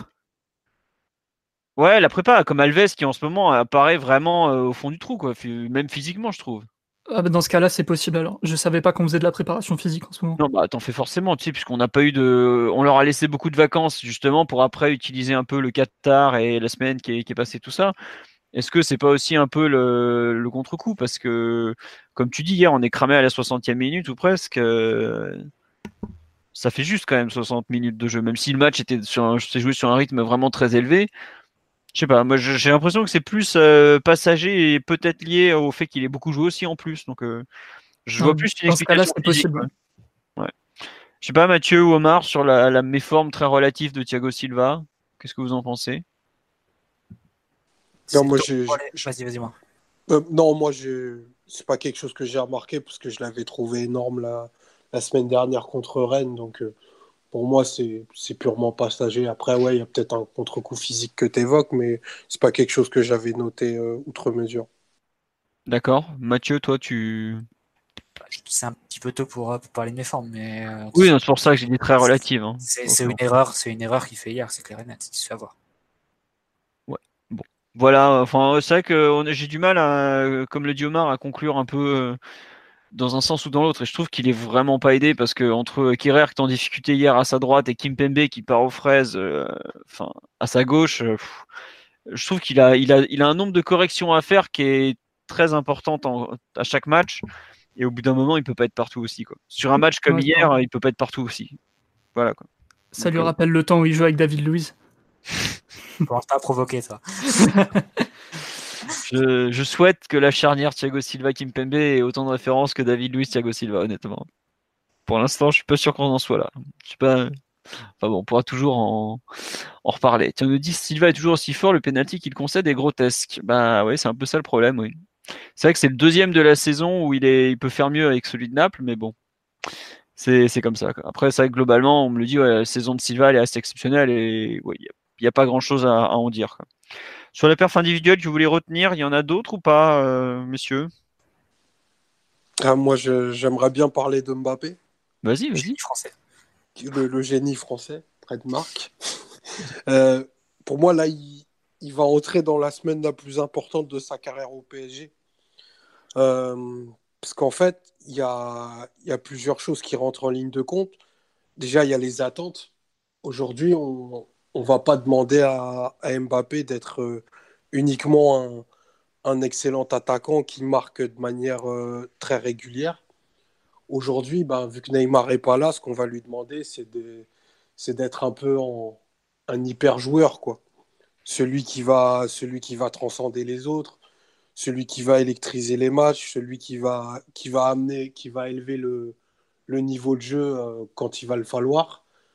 Et aujourd'hui, ben, dans un match comme celui d'hier et, même contre Rennes, je trouve qu'il est en deçà de ce qu'il devrait donner, et même bien en deçà de ce qu'il devrait donner. Mbappé, il n'a pas le droit de se contenter de, de, perdre trois duels face à, face à Lopez euh, sur la saison match aller-retour, il, a dû, il a dû en perdre neuf. C'est interdit pour un joueur de sa, de sa qualité et de son niveau, surtout quand l'équipe a tellement besoin de son talent supérieur. Je veux dire, le, tiers de Mbappé ou le demi Mbappé qu'on voit depuis quelques semaines, c'est n'est pas, pas celui-là qui nous fera qui nous fera passer le cap et, le saut de qualité en, Ligue des Champions. Donc qu'il l'ait en lui, c'est, ça fait aucun doute. Maintenant, on a vraiment besoin en fait qu'il le, donne. Même si hier, il fait fait pas un, beau, un mauvais match. 80 hein. 98% des attaquants de la planète se, se contenteraient presque de la partie qu'il a faite. Mais lui, il est forcé de faire plus que ça. Et, euh, et je pense qu'on. Bah, c'est pas, pas moi avec mon kit main libre qui vais lui faire passer ce passage-là. Mais c'est nécessaire en tout cas pour, euh, pour l'équipe il faut qu'il il faut qu'il nous porte, on a besoin de lui. Très bien. Euh, Mathieu, Simon, vous voulez euh, modérer, compléter le... ou aller plus loin qu'Omar encore sur, sur Mbappé? Non, il a raison. Il ne doit pas rater autant. La Ligue des Champions n'est pas une compétition qui normalement t'offre autant d'occasions. Et, ça rappelle des moments un peu d'autres moments un peu compliqués pour lui, même ne serait-ce que le match aller ou face au même Anthony Lopez, avant de lui mettre 4 buts euh, dans la musette, euh, il rate énormément avant, dans des moments de tension encore plus grands. Donc euh, il faudrait qu'il retrouve un peu le, feu sacré devant les cages. J'ai bien aimé sa condition physique par contre. sur les 20 dernières minutes du match, c'est le seul à, entreprendre encore autant de choses. Et si tout le monde était à son niveau de, prise d'initiative et de volume, je pense qu'on pouvait égaliser en fin de match. Tiens, ça, on me fait remarquer sur le live que Manchester United, c'est comme euh, l'Argentine pour lui, il y aura de l'espace et c'est typiquement le match où il est capable d'élever son niveau de jeu. Mais en tout cas, il faut le souhaiter parce que sans Neymar, euh, si Mbappé ne fait pas un grand match, ça va devenir très très très compliqué d'aller euh, au tour suivant moi, je suis d'accord avec Omar sur le fait qu'il par rapport à ce qu'il est capable de faire, il, peut faire mieux. Ce qui me gêne, surtout plus que son match, où pareil, je trouve que, comme Simon dit, il fait vraiment une belle seconde période. Physiquement, il est là, mais euh, la finition, il y, a, quand même un peu de travail. Hein. La, frappe au bout de 60 secondes en Ligue des Champions, t'as ça, tu. Je sais même pas ce qu'il a voulu faire. il veut la mettre dans la lucarne, je pense. Mais... Je crois qu'il tente d'enrouler, mais il se loupe complètement. Il, tente d'enrouler, il la rate complet. Euh, le ballon, il sort même pas du pied. Philo, je pense que c'est pas c'est pas Mbappé que tu vas tu vas la prendre. Enfin, ah non. Si Monaco, est allé en demi-finale de Ligue des Champions, c'est parce que Mbappé marquait sur toutes les frappes qu'il avait quasiment. C'est si tu prends les matchs face à City, face à face à Dortmund, c'est ficelle quoi. Enfin, c'est c'est but sur, sur chaque occasion à chaque fois. Donc c'est vraiment très étonnant le, le contre-coup qu'il a depuis qu'il est au PSG en termes de finition, parce qu'à Monaco, il était euh, bah, ça, veut, ça, ça, veut, sans doute dire que c'était pas tenable en fait, le rythme sur lequel il était à Monaco devant les buts. Mais, euh, en Ligue des Champions, c'est, il les mettait toutes. Et c'est comme ça que Monaco a passé des tours et c'est comme ça que Monaco a gagné tous ses matchs sur la deuxième partie de saison en championnat. Donc, euh, en coupe du monde. Et en Coupe du Monde aussi. En Coupe du Monde, il tire six fois du pied droit, 4 buts. Je sais pas si on se rend compte. Eh ben, il n'a pas, il a pas croisé Anthony Lopez. C'est des séries, mais en début de saison aussi. derrière. En début de saison, il devait être euh, assez réaliste aussi, je pense. Si tu prends les matchs face à Nîmes, face à Guingamp, les, face à Angers aussi, les matchs où on était, dans le dur, je pense qu'il il était sur des meilleurs stats. je, crois hein, de mémoire, donc j'en suis pas sûr à vérifier, mais je crois qu'en 10 frappes, il avait marqué 7 fois en début de saison. Donc, donc peut-être que c'est cyclique, mais moi, je fais même pas un focus sur sa, sur sa finition. C'est vrai qu'il a, il a pas forcément les, les meilleurs gestes dans la surface. C'est que en termes de participation au jeu, en termes d'initiative, en termes de, de, de, leadership, en fait, il doit faire plus que ce qu'il fait. Bah, tu vois, moi, j'ai bien aimé hier. Enfin, j'ai pas trouvé. Enfin, il y a des matchs où je l'ai moins bien aimé qu'hier, tu vois. Je l'ai trouvé qu'il était plutôt. Euh, bah, un peu comme ce qu'a dit Simon, qu'il était assez, assez frais, assez, euh, assez presque élastique dans ses conduites. Il arrivait à faire des différences, à passer les joueurs. Il y en a qu'une où il est vraiment arrêté, c'est en première mi-temps où il se prend un stop de Ndombele à l'entrée de la surface. Mais sinon, il arrive à faire des différences, il obtient des fautes. Il arrive à enclencher après des actions avec Di Maria euh, ou, Draxler ou Cavani, par exemple. Donc, euh, moi, je l'ai pas trouvé, enfin, même en revoyant des images et tout, en revoyant le match, je l'ai pas trouvé si, si en, en deçà que ça. Après, enfin, il y a des matchs où ça m'a ça m'a beaucoup plus dérangé ces dernières, ces dernières semaines, par exemple. Ouais. Après, oui, c'est sûr qu'en l'absence de Neymar, t'attends qu'il soit, qu'il soit ton référent offensif numéro un, mais en même temps, c'est pas Neymar non plus en termes de profil de joueur. Ah non, non, mais tu vois, enfin. un joueur qui a la créativité de Neymar, c'est un joueur de finalisation et d'accélération. Ouais. Euh, on nous dit, euh, est-ce que vous le pensez plus utile sur un côté de l'attaque ou dans l'axe tout seul? Euh, Je pense qu'on sera tous d'accord pour dire qu'à deux devant, c'est quand même son meilleur rôle au final. Ouais, ou, ou ailier gauche. Toi, tu vois. Ouais, pas tout seul dans l'axe, moi je. Ah non, tout seul, moi je suis comme toi, je trouve c'est inutile. Aujourd'hui, il a ni la patience, ni le jeu de haut but pour jouer comme ça tout seul devant. Quoi. Ni, ni, même la, la taille, peut-être. Hein. Oui, en plus, le gabarit. que ça. Mbappé, il est, il est élancé, il a des grandes jambes, il a l'air, il a l'air grand comme ça, mais il est pas grand du tout. Il fait 1m78. Et pour une pointe aujourd'hui, euh, à part euh, des mecs comme euh, Agüero qui sont un peu des, des virtuoses de la surface comme ça, c'est pas évident d'être aussi petit en jouant seul en pointe.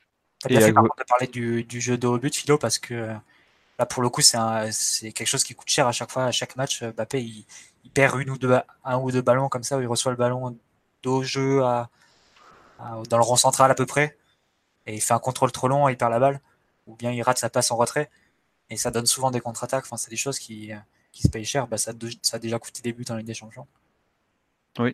Euh, c'est à noter ça. alors qu'à l'inverse, quand il se trouve en appui, par exemple, et que Neymar le sollicite pour une 2 là, il va être très précis. C'est un, peu, un peu le paradoxe. Mais au côté de jeu de haut but, il doit l'améliorer il doit l'améliorer aussi. on nous dit, après avoir taquiné Mbappé, on va éviter de parler d'Edinson dans le jeu. On est d'accord. Bah oui, non, mais là, euh, c'est pas la même, c'est pas la même galaxie de joueurs euh, dans le jeu, évidemment. C'est et le seul truc qu'on peut noter sur le match de Cavani hier, comme l'a dit Mathieu en début d'émission, c'est qu'il a été plutôt bon dans ses... sur les dégagements et autres. Il me semble que c'est toi, Mathieu, qu'on avait parlé. Il a pris les dégagements et il fait un ou deux, de bonnes remises de haut but pour lancer des contres, mais après, c'est vrai qu'il il en rate, enfin, il en, gâche pas mal dans le dernier geste. après. Voilà, non mais oui, c'est sûr là on pinaille sur Mbappé, mais euh, évidemment qu'en termes de, technicité, de combinaison, tout ça, c'est du c'est du très très haut niveau. Euh, oui, Cavani, c'est pas la même galaxie, quoi. C'est Ouais, t'en attends, tout simplement pas les mêmes choses. Voilà, c'est ça, ouais.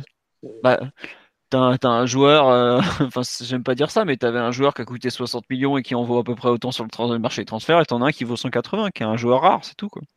C'est... Au bout d'un moment, malgré tout, dans le football, l'argent te met un peu. Euh, dis ce que tu vaux, quoi. Donc, euh, c'est comme ça, quoi. C'est juste que tu peux pas avoir les mêmes attentes. Mbappé, à 18 ans, il est déjà en train, il écrit l'histoire. Cavani, il en a 31 ans il a écrit l'histoire de l'Uruguay, mais c'est pas non plus la même, euh, la même chose. Quoi. Donc voilà. Euh, est-ce qu'il y a un autre joueur que, dont vous voulez reparler euh, concernant ce OL PSG Après donc Silva et, Mbappé. La première mi-temps de Di Maria quand même. Vas-y, vas-y. Hein. Juste quelques mots rapides vu qu'on se cherche forcément un leader offensif en l'absence de Neymar. Là pour le coup c'est Di Maria qui reprend les attributions en termes de participation, de création et, et tout ça. Donc ça c'est, on aura, on disait, on aura besoin d'un grand Mbappé à, à Old Trafford, mais tu auras aussi besoin d'un grand Di Maria et, très inspiré au niveau de la création. Bon, il sera revanchard, ça c'est sûr, hein, vu, vu la saison qu'il a passée dans le nord de l'Angleterre. Mais, euh, mais tu auras aussi besoin d'un Di Maria avec un, très gros niveau de participation, comme il en avait eu face au Barça par exemple, ou lors de ses deux premières saisons à Paris par exemple. Ouais, mais après. Euh, C'était plutôt, ça a été plutôt bon hein, sur, la première, mi-temps. On l'a vu avec un gros volume apparaître sur, sur beaucoup de zones, plutôt précis. Et il marque aussi. Donc, Non, mais juste il y a un truc moi qui me fait peur par rapport au Trafford, c'est que il va vouloir prouver des choses et j'ai peur qu'il fasse les mauvais choix. Et on sait qu'il est vite capable de, faire les mauvais choix et que ça coûte cher à la fin. Il y, a, quand même un contre-exemple à ce que tu dis, Philo, c'est le match exceptionnel qu'il avait fait au Bernabeu euh, quand il était revenu. Ouais, mais souviens-toi de l'aller, c'est ça le problème aussi. Non, mais quand il avait joué au Bernabeu. Oui, oui, je sais, mais le... on joue d'abord l'aller en 2015 contre le Real. On joue, on joue d'abord l'aller, oui, on joue d'abord l'aller, ça forcément, mais on joue d'abord au parc. Voilà, c'est ça. Avec Ressé, effectivement. Enfin, contre Ressé. Ouais, contre Ressé qui est buté sur Kevin Trapp. Euh, bon. Tiens, on nous dit Di Maria à droite, c'est beaucoup mieux qu'à gauche, son jeu est un peu stéréotypé. Ouais, mais visiblement, Tourelle a décidé que le successeur de Neymar à cet instant, c'était Di Maria. Je pense qu'en fait, c'est très lié à Cavani aussi, hein, parce qu'on va, on va mettre des centres, hein, en l'absence de Neymar et tout ça. Donc, euh, tu as besoin peut-être plus de Di Maria sur son, sur son pied naturel à ce moment-là. J'ai l'impression que c'est un peu le choix qu'il fait, même si je partage aussi le fait que Di Maria est meilleur droit.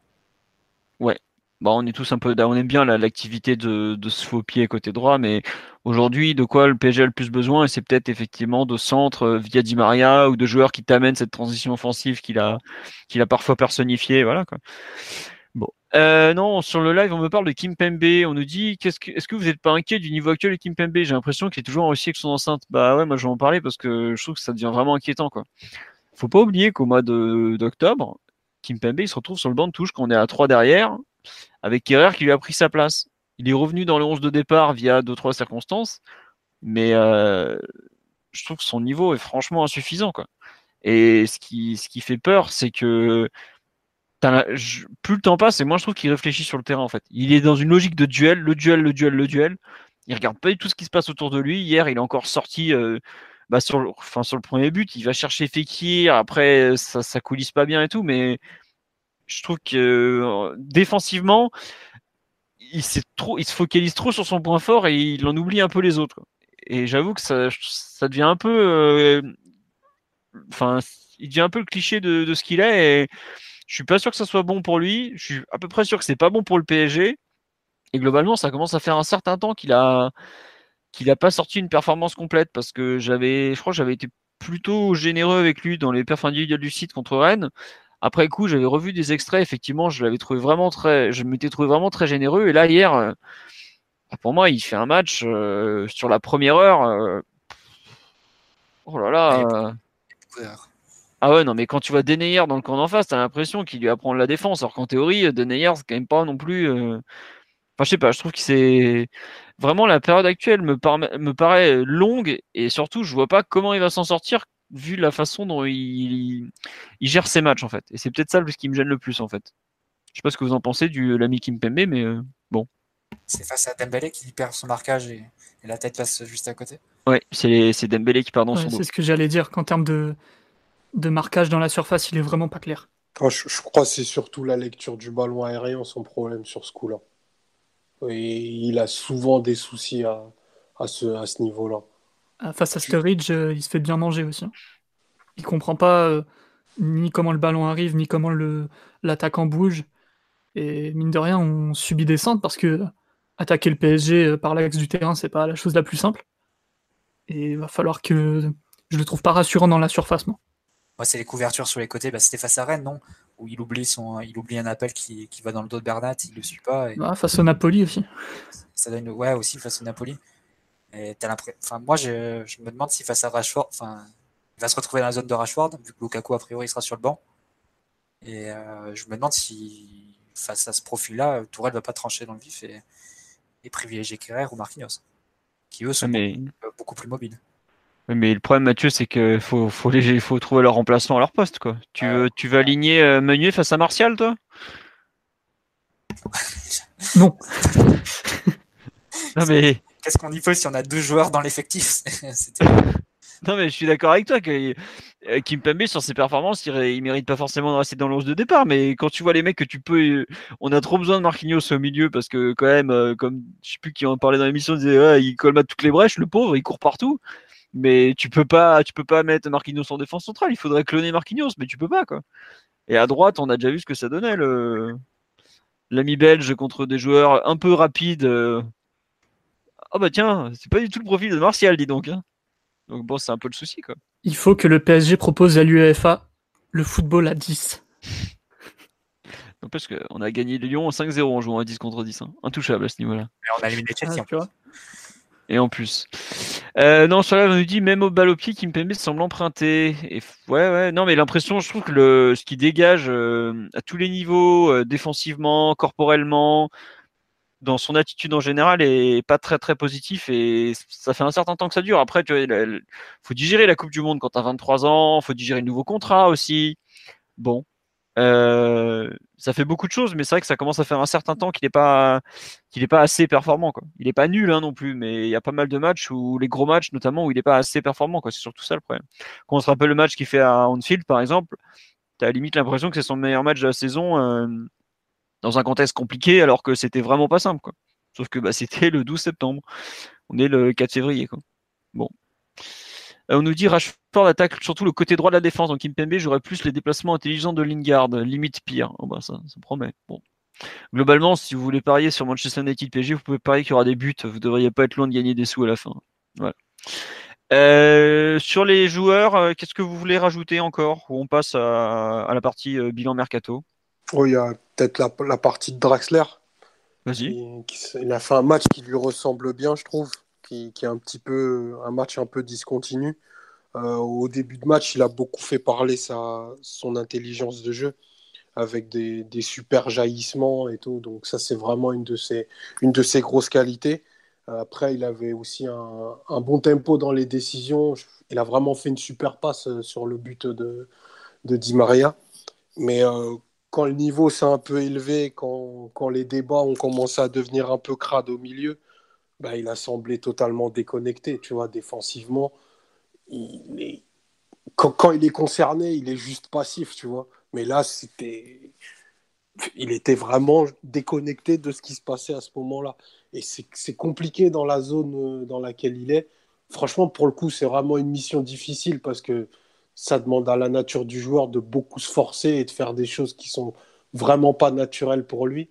Et encore une fois, on est face à un problème insoluble parce que ben, on n'a pas d'autre solution à date. Quoi. Enfin, pour moi, c'est impossible de critiquer Draxler sur un match comme celui-là hier. Enfin, tu sais avant le match que ça a mal tourné.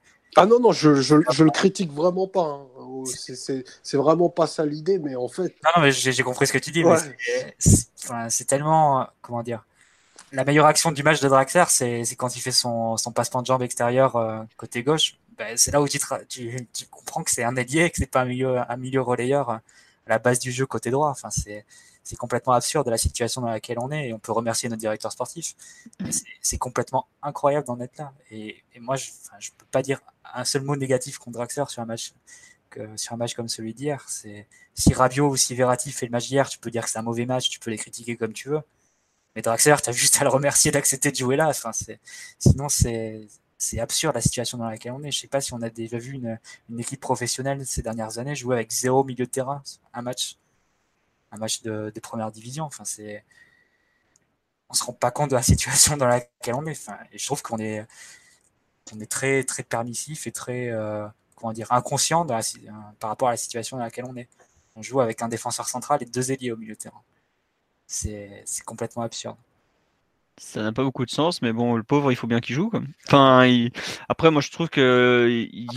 tu sais que son truc, c'est quoi? C'est être au large à gauche pour faire des pour faire la différence en un contre un, et en deux, être entre les lignes dans, dans une position assez haute.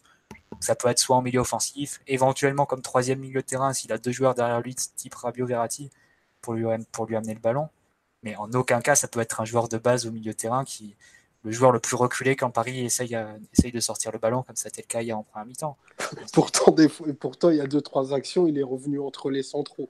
C'est bah dire, dire à quel point c'est ubuesque, tu vois. C'est pour ça que ça, c'est complètement absurde la situation dans laquelle on est. Et moi, évidemment, qu'il fait pas un match satisfaisant et pas un match à la hauteur d'un milieu de terrain du PSG hier, mais comment ce serait possible qu'il le fasse? Non, mais c'est vrai que tu en fait, je trouve ce qui joue contre lui aussi, et je te rejoins dans le fait qu'on peut pas en demander trop par rapport au joueur qu'il est, c'est que tu as Marquinhos qui, entre guillemets, dépasse mieux ses fonctions que Draxler, je trouve. Surtout défensivement. Mais après, c'est vrai que c'est un joueur défensif. Draxler, tu demandes à un, mec qui a fait la meilleure demi-saison de sa carrière en étant attaquant de soutien de, jouer en 6-8, quoi. Mais bon, après, c'est le, le, le, il joue comme il est quoi et des fois il va disparaître d'un match euh, parce que le temps fort lyonnais globalement défensivement bah le pauvre il, est plus là. Mais c'est vrai que c'est normal c'est des zones du terrain qu'il connaît pas normalement quoi. Ou qu'il connaît mal en tout cas. Donc euh, bon. C'est un peu le souci je j'avoue que je, sors frustré des matchs de Draxler parce qu'il disparaît pendant trop longtemps. Mais après euh, c'est pas pour rien qu'il a joué sur un côté étant jeune, c'est parce que justement il avait pas ce volume quoi. Et qu'aujourd'hui, pourquoi il a joué très haut sur le terrain 6, pareil, parce qu'il a pas beaucoup de volume de jeu. Et il fait ce qu'il peut, effectivement, il, tente d'exister, mais il a pas un volume de course hors norme, il euh, il a pas vraiment un impact physique dominant. Bah, c'est pas pour rien que le, je pense que le seul duel qu'il a dû gagner en première mi-temps, c'est celui contre Oussama War, qui est le moins puissant des Lyonnais bon bah voilà quoi, c'est un joueur qui, qui dépanne, qui est en, qui est en souffrance dans, dans, des contextes un peu précis quoi. Après le match à l'extérieur et tout ça en général c'est pas là où tu, où tu vas avoir le meilleur draxeur quoi, faut quand même le dire. Mais bon, il fait ce qu'il peut quoi. Et c'est vrai qu'il n'est pas aidé par les circonstances quoi. Mais bon. Après, est-ce que euh, au PSG, euh, dans un club qui vise la Ligue des Champions, tu peux, enfin, il pourrait espérer être titulaire dans une position plus haut sur le terrain? C'est un débat qu'on a souvent eu. On n'en était pas tous convaincus, par exemple. Quoi on était plutôt même convaincu qu'il pouvait pas briguer un poste de titulaire indiscutable dans une équipe qui vise la C1, voire même le dernier carré. Mais bon. Euh, est-ce que vous voulez rajouter quelque chose sur les joueurs ou est-ce qu'on passe au bilan du mercato en vitesse? Il faut que j'égratine un tout petit peu Areola quand même. Vas-y, vas-y. Euh. Parce qu'il a fait. Euh, il a été vraiment incroyable pendant une demi-heure où on voit que dès qu'il est mis, dès qu'il est mis vraiment à contribution et qu'il doit s'employer, il, vraiment il s'enflamme et, d'un seul coup, euh, il peut faire des trucs vraiment exceptionnels. Et puis cinq minutes après, euh, il trébuche sur son propre pied, quoi. C'est tellement un match à l'image de sa carrière que que c'en est un peu fatigant même. C'est, on a déjà vu ça des dizaines de fois où on se dit euh, ce soir c'est son soir, il est en feu et il va nous nous tenir la baraque contre vents et marées. Puis au final, il y a toujours le détail qui qui, qui fait dérailler le, train lancé. Quoi. Donc euh, c'est normal que, que Buffon soit dans les cages à Old Trafford. Même si euh, intrinsèquement il, pousse un peu moins fort sur les jambes et il se déplace moins bien, bah, je pense que Buffon est moins susceptible de se déconnecter autant ou de faire euh, une erreur de ce type, même s'il en a fait. Hein. Mais trébucher sur son propre pied, c'est quand même bien bizarre.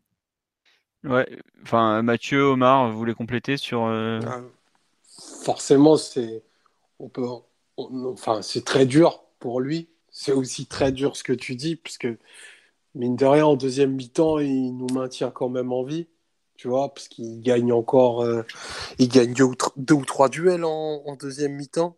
surtout un à la 85e, les autres c'est plus plus gérable pour un gardien de voilà quoi. Ouais, ouais, ouais. C'est, bon, tout, tout n'est pas parfait dans, dans, sa prestation. Mais bon, il sort du match, il a fait 8 arrêts quand même. Bien sûr que, que l'erreur, elle est, elle est ridicule. Elle est tellement. Enfin, ressemble tellement à des buts qu'on est capable de prendre en, en Ligue des Champions que ça, ça, devient presque comique.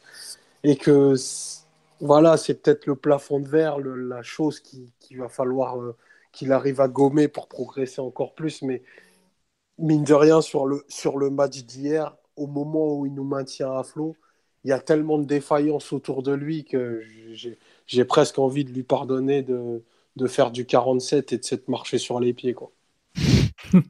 Mais vous avez vraiment compris ce qui se passe d'ailleurs? C'est pas une erreur, c'est un manque de chance hier. Ouais, je pense qu'on est plus, euh, plus autour de ça que, que d'une erreur à proprement dire. Il relâche un ballon et il fait une faute. Enfin, tu vois, c'est. C'est pas une faute de main, alors qu'il en a déjà fait, c'est vrai. Non, c'est glisse, Moi, j'avoue que je comprends même pas ce qui s'est passé, honnêtement. J'ai revu il, fait un croche-pied avec son, son, propre pied.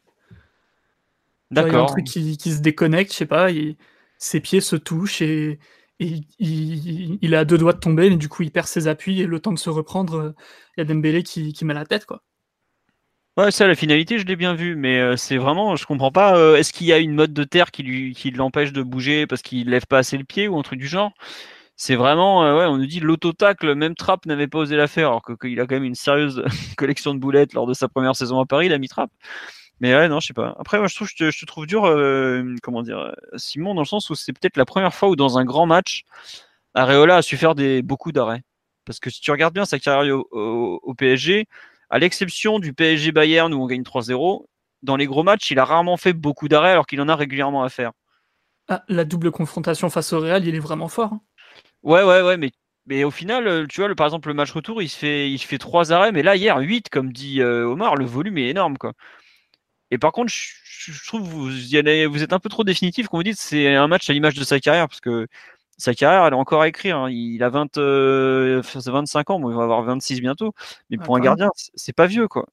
moi, je trouve que il a, la progression, clairement, elle est identifiée maintenant. C'est euh, être capable de rester dans son match jusqu'au bout, tout ça. Mais je trouve qu'il y a, par rapport à certains matchs qu'il a fait il y a un an, deux ans, je suis pas sûr qu'il en aurait été capable. Je trouve que c'est, tu vois, par exemple, contre le, Bayern, le fameux 3-0, il fait des bons arrêts, mais il fait pas les arrêts qu'il fait hier non plus. Hein. Hier, il fait vraiment, il sort des trucs, euh, tu fais waouh.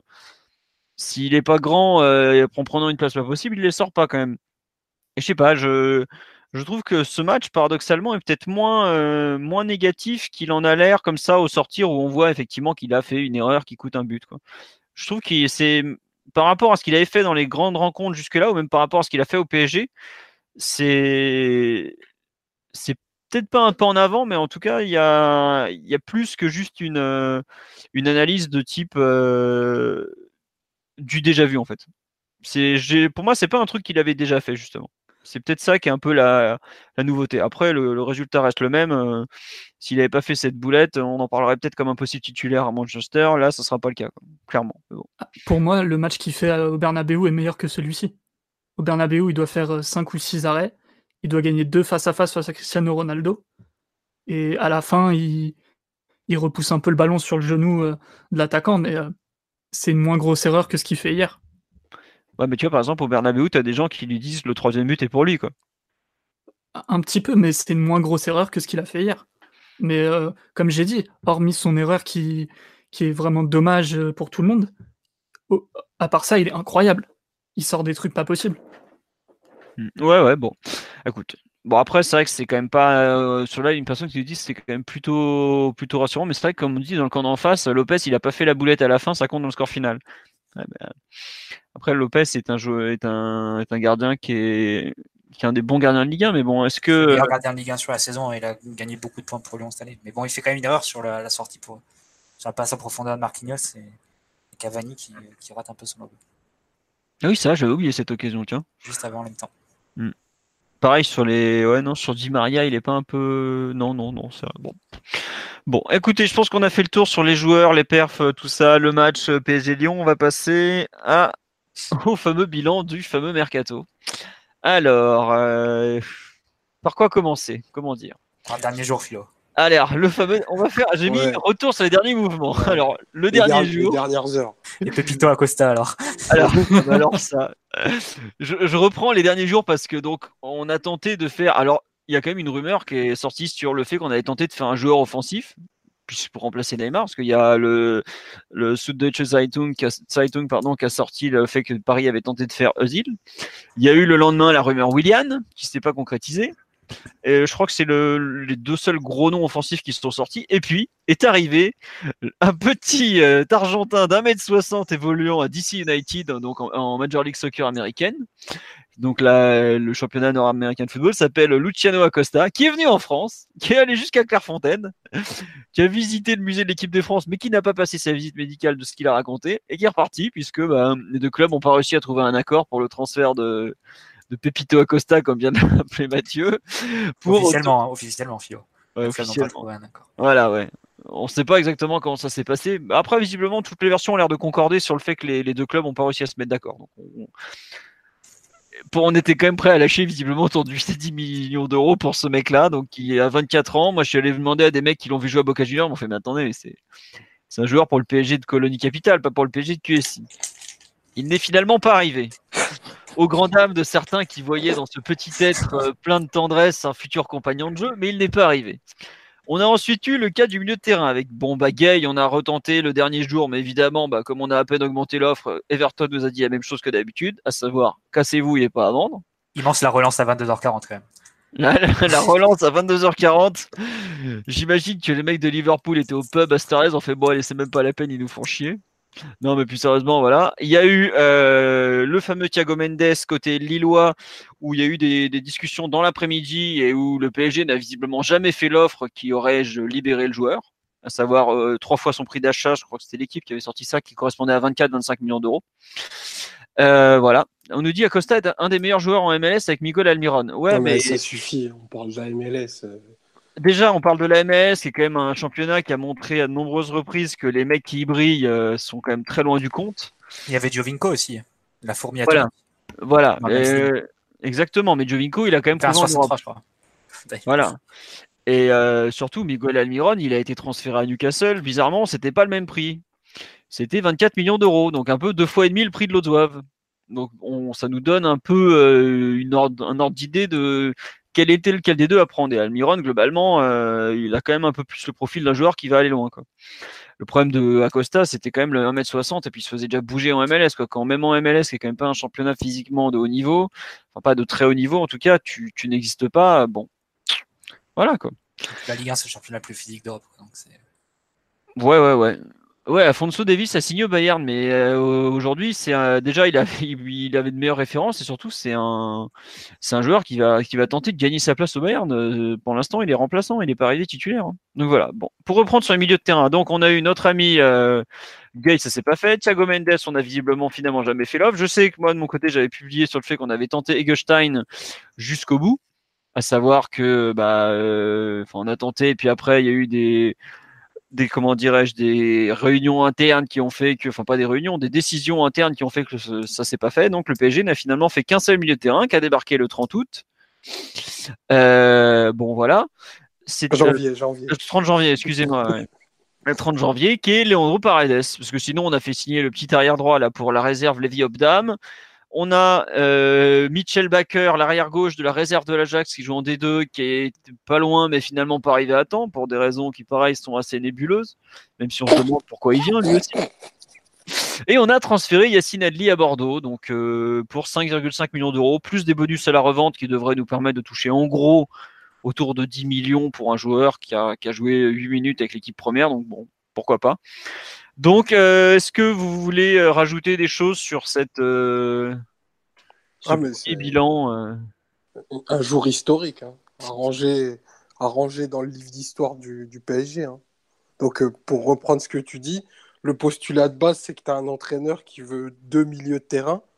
Donc, un relanceur capable de faire la dernière passe. Celui-ci, il est arrivé, ok, Paredes un avec un gros volume de course et de la culture défensive. Bon, celui-là, bon, tant pis, on s'assoit dessus. Euh, et puis, tu as l'épisode Acosta pour remplacer Neymar. Donc, on prend un joueur de MLS qui est valorisé autour de 2 millions d'euros, qui a réussi ni en Primera Division, ni en MLS, ni en Libertadores. Donc, en fait, euh, Antero, tu lui dis, c'est le mec, tu l'appelles, tu dis, euh, on va faire un basket avec des potes, il ramène passe-partout. C'est ça, son, son truc, c'est ça. Et c'est parce qu'il avait le même agent que Paredes. Ils l'ont proposé dans la transaction. Et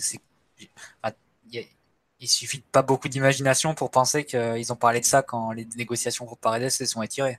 Oui, oui, bah, Ils ont dû s'arranger sur les commissions, des trucs comme ça. Et au moment de remettre les glaçons, il a ouvert son catalogue comme un vendeur Tupperware. Il a dit Tiens, j'ai ça aussi, est-ce que tu veux? Ah ouais, bah vas-y, je prends.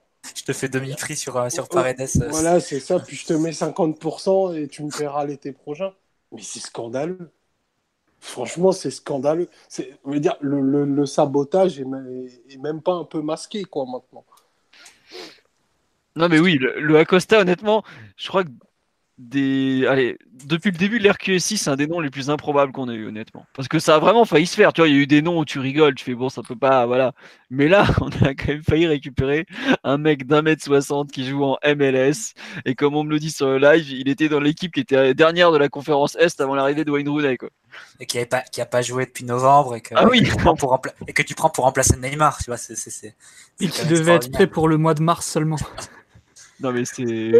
J'espère qu'un jour, enfin, je sais même pas si c'est à souhaiter, mais si un jour on devait, on devait savoir ce qui s'est réellement passé dans les coulisses du club ce dernier jour, je pense qu'on en apprendrait des belles. Parce que, enfin, petit personnage, j'ai souhaité euh, tout le dernier jour qu'on recrute personne parce que tu, vois y arriver l'énorme, l'énorme connerie à des kilomètres. Le, le joueur boulet qu'on allait se trimballer pendant, pendant des années.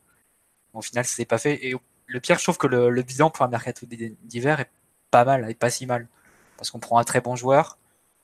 euh, et on se rajoute aucun, aucun boulet supplémentaire. Donc ça, c'est pour moi, c'est limite inespéré ce qu'on, par rapport à ce qu'on pouvait attendre de, ce mercato d'hiver. Mais euh, après, c'est clair que pour arriver à ce bilan-là, il a fallu, euh, il, a, fallu des développements qui sont, qui sont sans doute intenables à la longue entre, entre l'entraîneur et, le directeur sportif. Je pense qu'il suffit pas beaucoup d'imagination non plus pour penser que quand tu as trois deals qui sautent d'un coup, que ce soit euh, Michel Baker, le latéral de l'Ajax, Acosta et Thiago Mendes, c'est qu'il y a de fortes suspicions que l'entraîneur a mis son veto et, a piqué sa crise en interne. Ah oui. Euh, ah mais, je, pense, je pense que c'est plus que piquer sa crise en interne. Peut-être qu'il a posé, il a dit c'est les trois deals ou ma tête. Quoi. À un moment, il faut, faut choisir. Je veux dire, quelle direction on prend quand entre 10h du matin et 18h, on essaye de faire trois joueurs. Trois joueurs. Donc, donc Thiago Mendes, il faut vraiment avoir une imagination de bulot pour dire je vais chercher Thiago Mendes. Non, mais c'est surtout en plus pour, pour 30 millions cumulés. Si tu fais la somme des amortissements et des, des salaires chargés en 6 mois, ça pouvait, être, ça pouvait te représenter un coût de millions d'euros pour le club, même plus. N'en demande pas des joueurs qui t'auraient servi à rien, quoi. N'en demande pas trop, Mathieu. N'en demande pas trop. Je pense même pas que dans la tête du mec qui a essayé de fomenter ça, il y a ces considérations-là qui rentrent en ligne de compte. Non, mais c'est même pour dire que ça pouvait mettre en danger euh, la pérennité du club au niveau financier. Ça. ça. pouvait être obligé à vendre des mecs euh, en juin. Sportivement, financièrement, pour ton vestiaire, c'était des catastrophes à tous les niveaux. Mais t'imagines la tête des mecs à qui tu dis de gagner la Ligue des Champions quand tu ramènes un mec de, je sais pas, de, je sais pas, je sais pas ce que ça représente la MLS. Mais c'est national en gros. Ouais, bon, donc, donc valait mieux aller chercher euh, Dylan Saint-Louis au Paris FC quoi. En gros, c'est ce que tu me dis. Non mais, non, mais c'est, un bon joueur. Hein. Ouais, mais c'est un bon joueur. Il y en a des milliers des bons joueurs sur terre. Ah On parle d'un, club qui est, qui, qui est l'élite quoi, tu vois. Voilà. sur, euh, pour compléter sur le latéral gauche, parce que moi, il y a un truc qui m'a fait tiquer, c'est que euh, il est de la génération 2000, il joue à l'Ajax, et l'Ajax, c'est quand même pas le club qui ferme les portes de son centre de formation. Il a joué deux matchs, un match contre une D8, D8 en Coupe des Pays-Bas, et le suivant encore en Coupe des Pays-Bas contre une, D2, une D2. Pardon. Donc en gros, le niveau qu'il fréquente toute l'année, parce que la réserve d'Ajax est en D2. Et là, on me dit, il est même pas encore en pro, alors qu'ils ont qu'un seul latéral gauche avec Tagliafico, plus Singraven qui est un ancien joueur offensif qui revient d'une très longue blessure. Franchement, la rumeur PSG, fallait l'oser. Mais non seulement fallait l'oser, mais en plus, le mec, il va signer l'été prochain, normalement. Oui, attends, mais... c'est pas, pas encore fait. Hein. S'il y a des ah choses bah, la euh, hiérarchie et tout. Ouais, mais.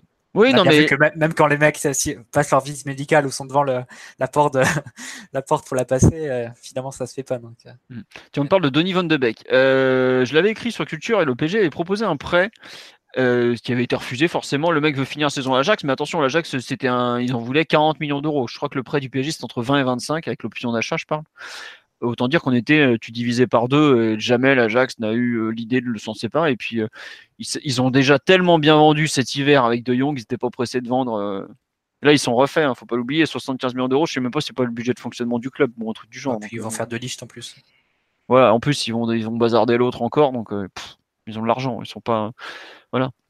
Et donc, ouais, pour euh, ce que disait Omar, c'est que globalement, euh, j'ai l'impression que l'analyse d'Omar et de Mathieu, c'est de dire on a évité le pire en évitant de recruter des boulets, si je comprends bien ce que vous ouais, dites. c'est ça, mais bon, ça s'est fait au prix de, de tensions entre directeurs sportifs et d'entraîneurs, probablement, qui sont à peine cachés euh, publiquement par, par Tourelle.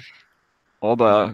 Il y a quand même une phrase extraordinaire à la dernière conférence de presse. Je suis pas sûr que c'est en s'y prenant dans le dernier jour ou les deux derniers jours qu'on fait les meilleures affaires ou un truc du genre si tu sais que tu sens que c'est pas tenable et que les, les deux passeront pas un nouveau mercato euh, ensemble l'été prochain et que si le PSG prend pas la décision de prend pas la décision, bah Tourelle la prendra pour le PSG quoi. C'est un peu c'est un peu ça, c'est un peu ce vers quoi on se dirige, j'ai l'impression.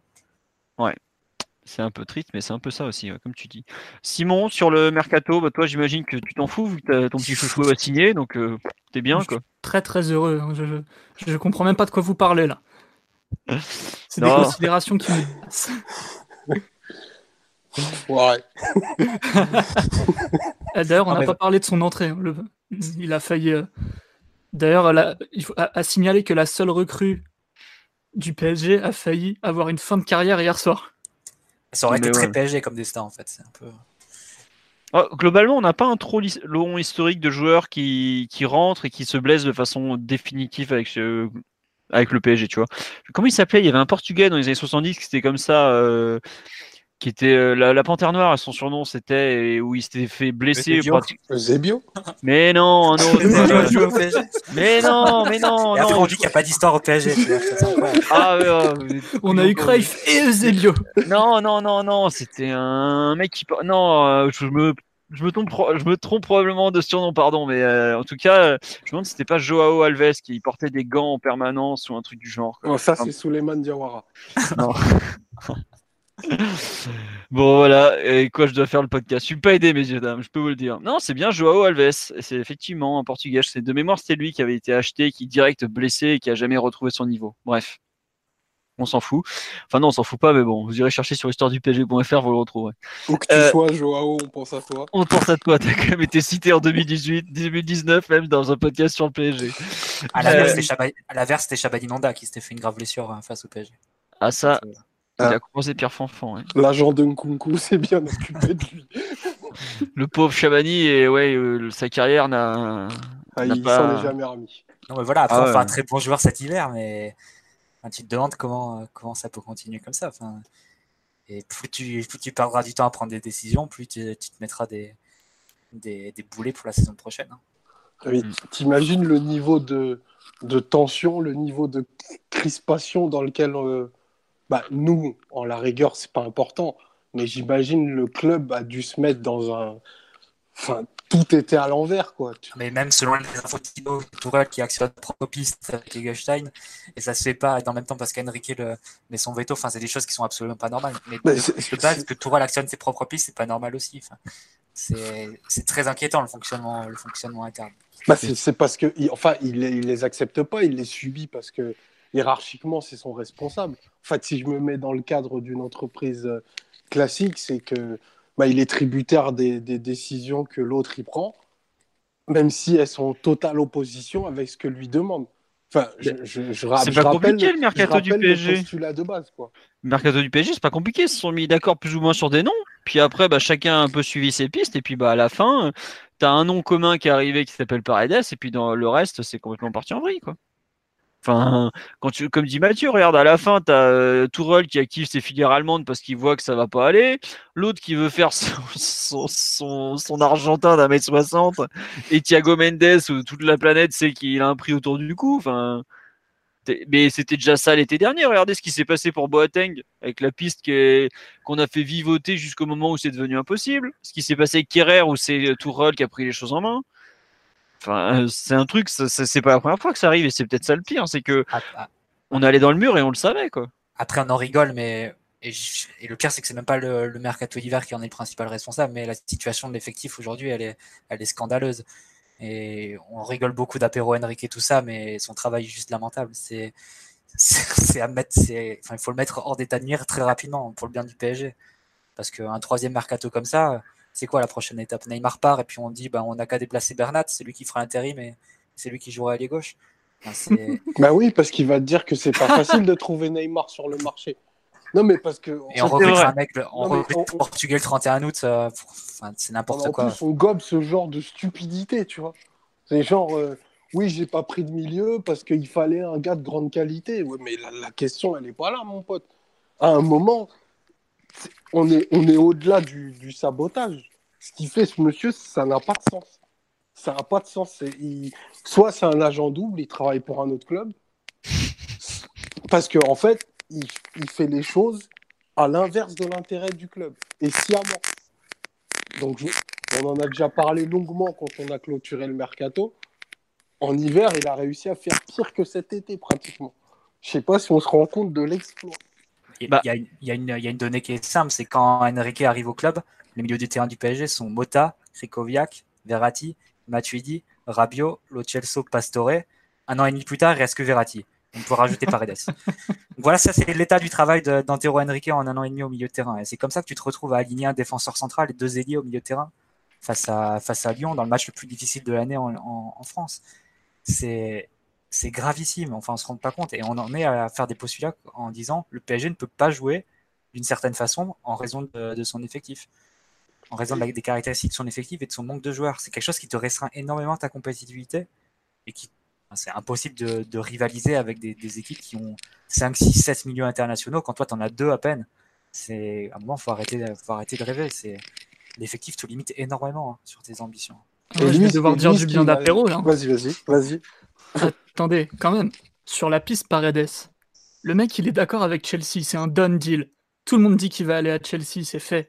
Et bah apéro, il s'est pas dégonflé, il a sorti son téléphone, il a appelé les agents de Paredes, il a fait bon, Chelsea, moi j'en ai rien à foutre, je vous propose un contrat, rendez-vous à Doha et puis on fait ça tranquillement. Et bah voilà, en une semaine c'était fait. Et bah ça, mon pote, putain, masterclass. Paredes, Paredes à Chelsea, il aurait été à peine dans les 18. Enfin, il aurait, sûrement. Il n'aurait pas eu autant de minutes que ce qu'on va lui donner, puisque en regardant le match hier, il a bien compris que sans jouer, il est déjà devenu vital pour le club, pratiquement, tu vois.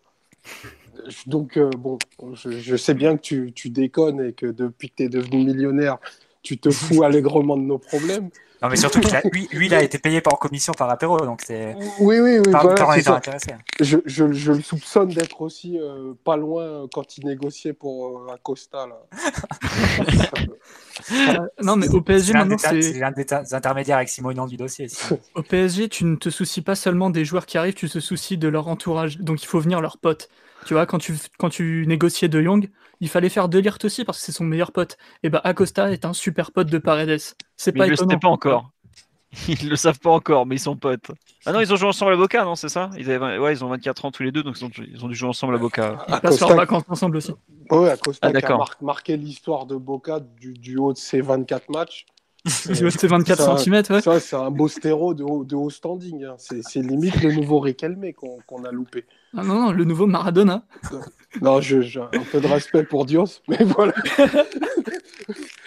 Par contre, euh, Antero, lui, ce qui triste, c'est d'avoir perdu Yacine Adli. Une minute en professionnel. Non, mais Alors là, ça l'attriste pas de l'avoir vendu. Au contraire, il est très content. Il a pu boucler un deal. tu sais, Antero, ce qu'il aime, c'est faire des transferts. Hein. Oui, non, mais peut-être. Mais le manque de minutes d'Adli, c'était un sujet pour lui. C'était vraiment quelque chose qui.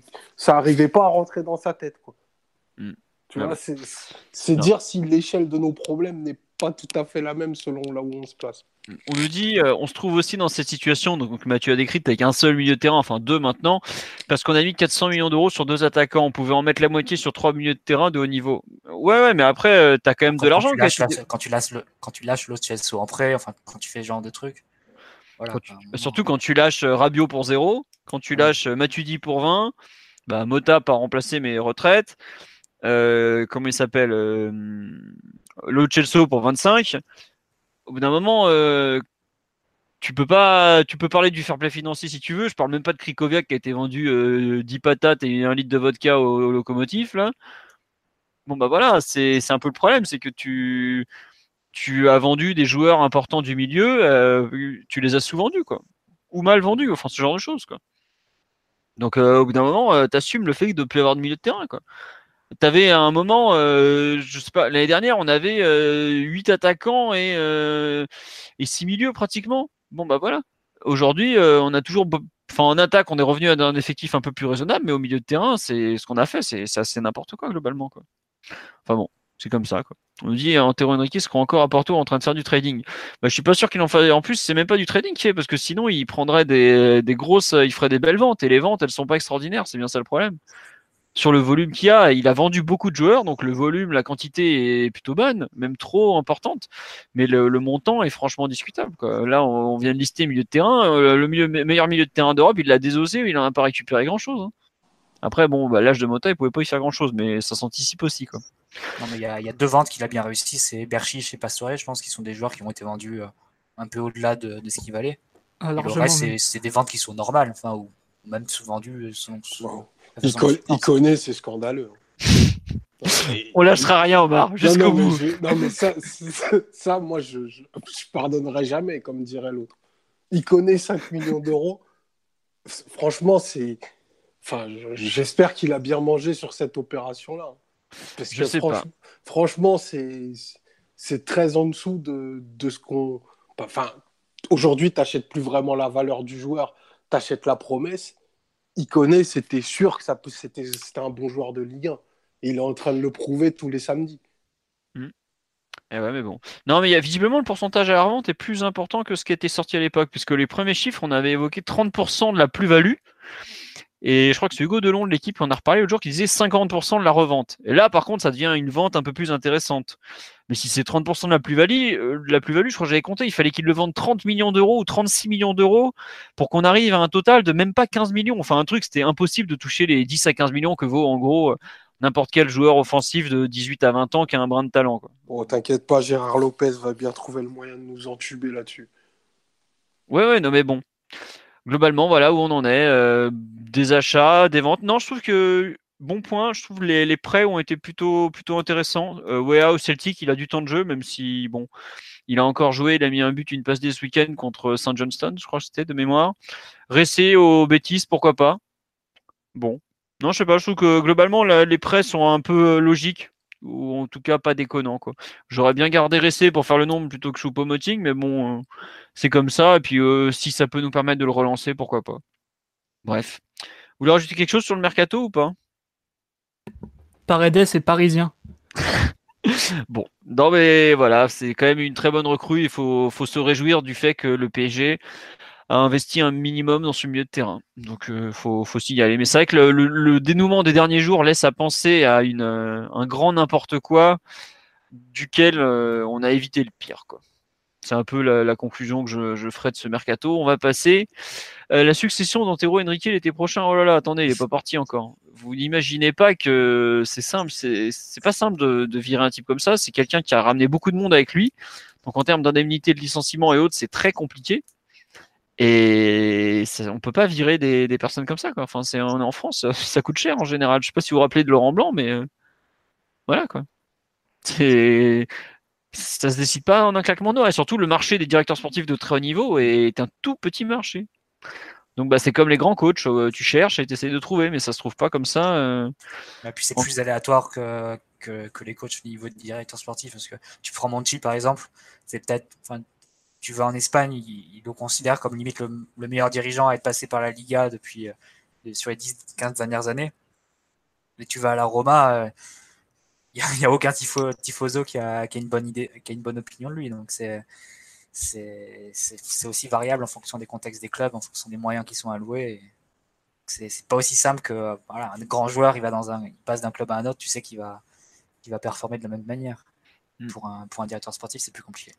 Ah oui, c'est sûr. Bah, tu vois, par exemple, pour prendre un des meilleurs en France actuellement, qui est Florian Maurice, enfin, qui n'est pas tout à fait directeur sportif, mais je suis pas sûr qu'il aurait des résultats aussi probants au PSG, par exemple.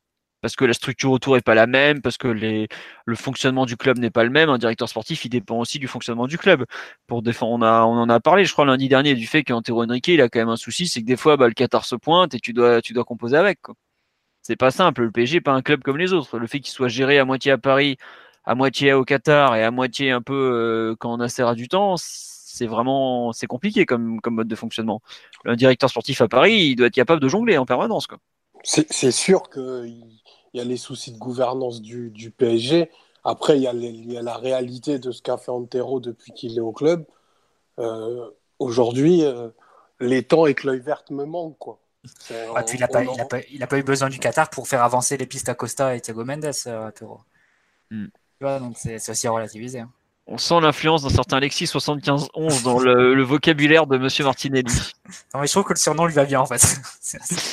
bien trouvé. Il paraît qu'on passe d'excellentes soirées en compagnie d'Antero Henry qui n'empêche. Bah, selon Romain Molina, oui, apparemment. Il n'y a pas que Romain qui le dit, je peux te le dire, ça. enfin bon. Allez, on va finir là-dessus. On a fini sur le, mercato parce qu'on est déjà presque à 1h50 d'émission. On va boucler par le petit tour des jeunes et des féminines et autres puisque il y avait le début bah, ce week-end donc la réserve euh, repos puisque le match a été reporté de mémoire. PSG Hand euh, il me semble qu'ils étaient au repos aussi j'ai mis repos mais je crois qu'ils sont encore en train de digérer le championnat du monde de, de, hand qui a eu lieu récemment. Les féminines elles jouent un gros match contre Montpellier. Elles ont gagné 4-0 bah, ça a été réglé en 20 minutes. Wang a ouvert le score au bout de bah, première minute de mémoire. Euh, Gayoro qui met le 2-0 à la sixième, à la, je crois que c'est Katoto qui met le troisième de mémoire à la vingtième, Et ensuite, euh, c'est le dernier été marqué dans les arrêts de jeu, puisque euh, le, titre de la news n'était pas le bon sur le site, je m'en rappelle. C'était euh, Lawrence qui, qui met le dernier, le, Ashley Lawrence, la canadienne, qui est arrivée, je crois, il y a un an à peu près. Bon, bah voilà, avec ça, le PSG reprend la tête, mais Lyon, de mémoire, a toujours un match de moins, qui donc Lyon repassera en tête probablement. Et normalement, grâce à cette victoire et vu le nombre de points d'avance, le PSG a déjà validé sa qualification en Ligue des Champions pour la saison prochaine, ce qui est quand même une très bonne nouvelle. Voilà. Prochain rendez-vous dimanche prochain, déplacement à Lyon pour les quarts de finale de la Coupe de France féminine. Voilà. Ensuite, U19, il recevait le Paris FC. Et bah il y a eu euh, quand même de très bonnes choses puisque bah même s'ils se sont fait euh, cueillir à froid et que sur une erreur de relance du défenseur central Fiaou, euh, ils ont vite égalisé. Providence qui égalise je crois au quart d'heure de jeu de mémoire. Ensuite tu as Ruiz qui marque le but du 2-1 juste avant la mi-temps sur un passe de Koulibaly de mémoire. Et ensuite, en, en seconde période, c'est euh, le celui qui a signé pro cette semaine, Fadiga. Alors le prénom, ne m'en voulez pas, j'arrive jamais à le prononcer, donc je vais m'éviter ça. Qui met euh, juste au retour des vestiaires, bel enchaînement, et il met une frappe euh, normalement à l'heure de jeu. Donc belle façon de fêter son contrat professionnel. Et donc, euh, un, globalement, un plutôt bon, un bon match des Parisiens, même s'il reste que deuxième au classement derrière Caen. Euh, c'est bien. Et les U17, donc je disais qu'ils avaient très, ils avaient assez moyennement commencé la l'Alcas Cup parce qu'ils sont partis sans les 2002. Donc les 2002 ont été de la génération 2002, c'est les deuxièmes années de U17 en gros. Ils ont été retenus par Thiago Motta pour les euh, pour le championnat U19 et la Youth League notamment. Donc c'est une équipe très jeune qui est partie jouer la Alcas. Il devait avoir majoritairement des 2003 et des, donc des peut-être pas mal de 2004 aussi. Ils ont fait 1-1 contre un club japonais, je crois que c'est oh putain, je ne vais pas vous dire de, le nom parce que je vais me tromper, je crois que c'est Kawashima, mais je suis même pas sûr que ça existe vraiment comme, comme nom de club. Donc euh, je vais éviter et j'essaie de le retrouver. Donc un partout, Kashiwa, pardon, voilà. Donc euh, deuxième match, je crois, dès demain contre la Roma. S'il aurait fallu gagner celui-là pour s'assurer la qualification ou presque pour le tour d'après, mais bon, c'est comme ça, tant pis. Bon, on a fait le tour de l'actualité du PSG pour cette semaine. On va vous remercier de votre fidélité. Vous êtes encore euh, plus de 400 pratiquement à nous écouter à 23 heures. On vous remercie donc euh, pour cette fidélité. On vous dit à lundi prochain. On va pas faire de podcast de débrief après Villefranche PSG. On aura un très très très gros podcast euh, lundi prochain avec le débrief de PSG Bordeaux et surtout la veille de Manchester United PSG. Sur ce, je vous souhaite une très bonne soirée à tous. À bientôt. Je m'excuse pour ceux dont je n'ai pas pu lire les messages et à lundi prochain. Au revoir tout le monde. Ciao.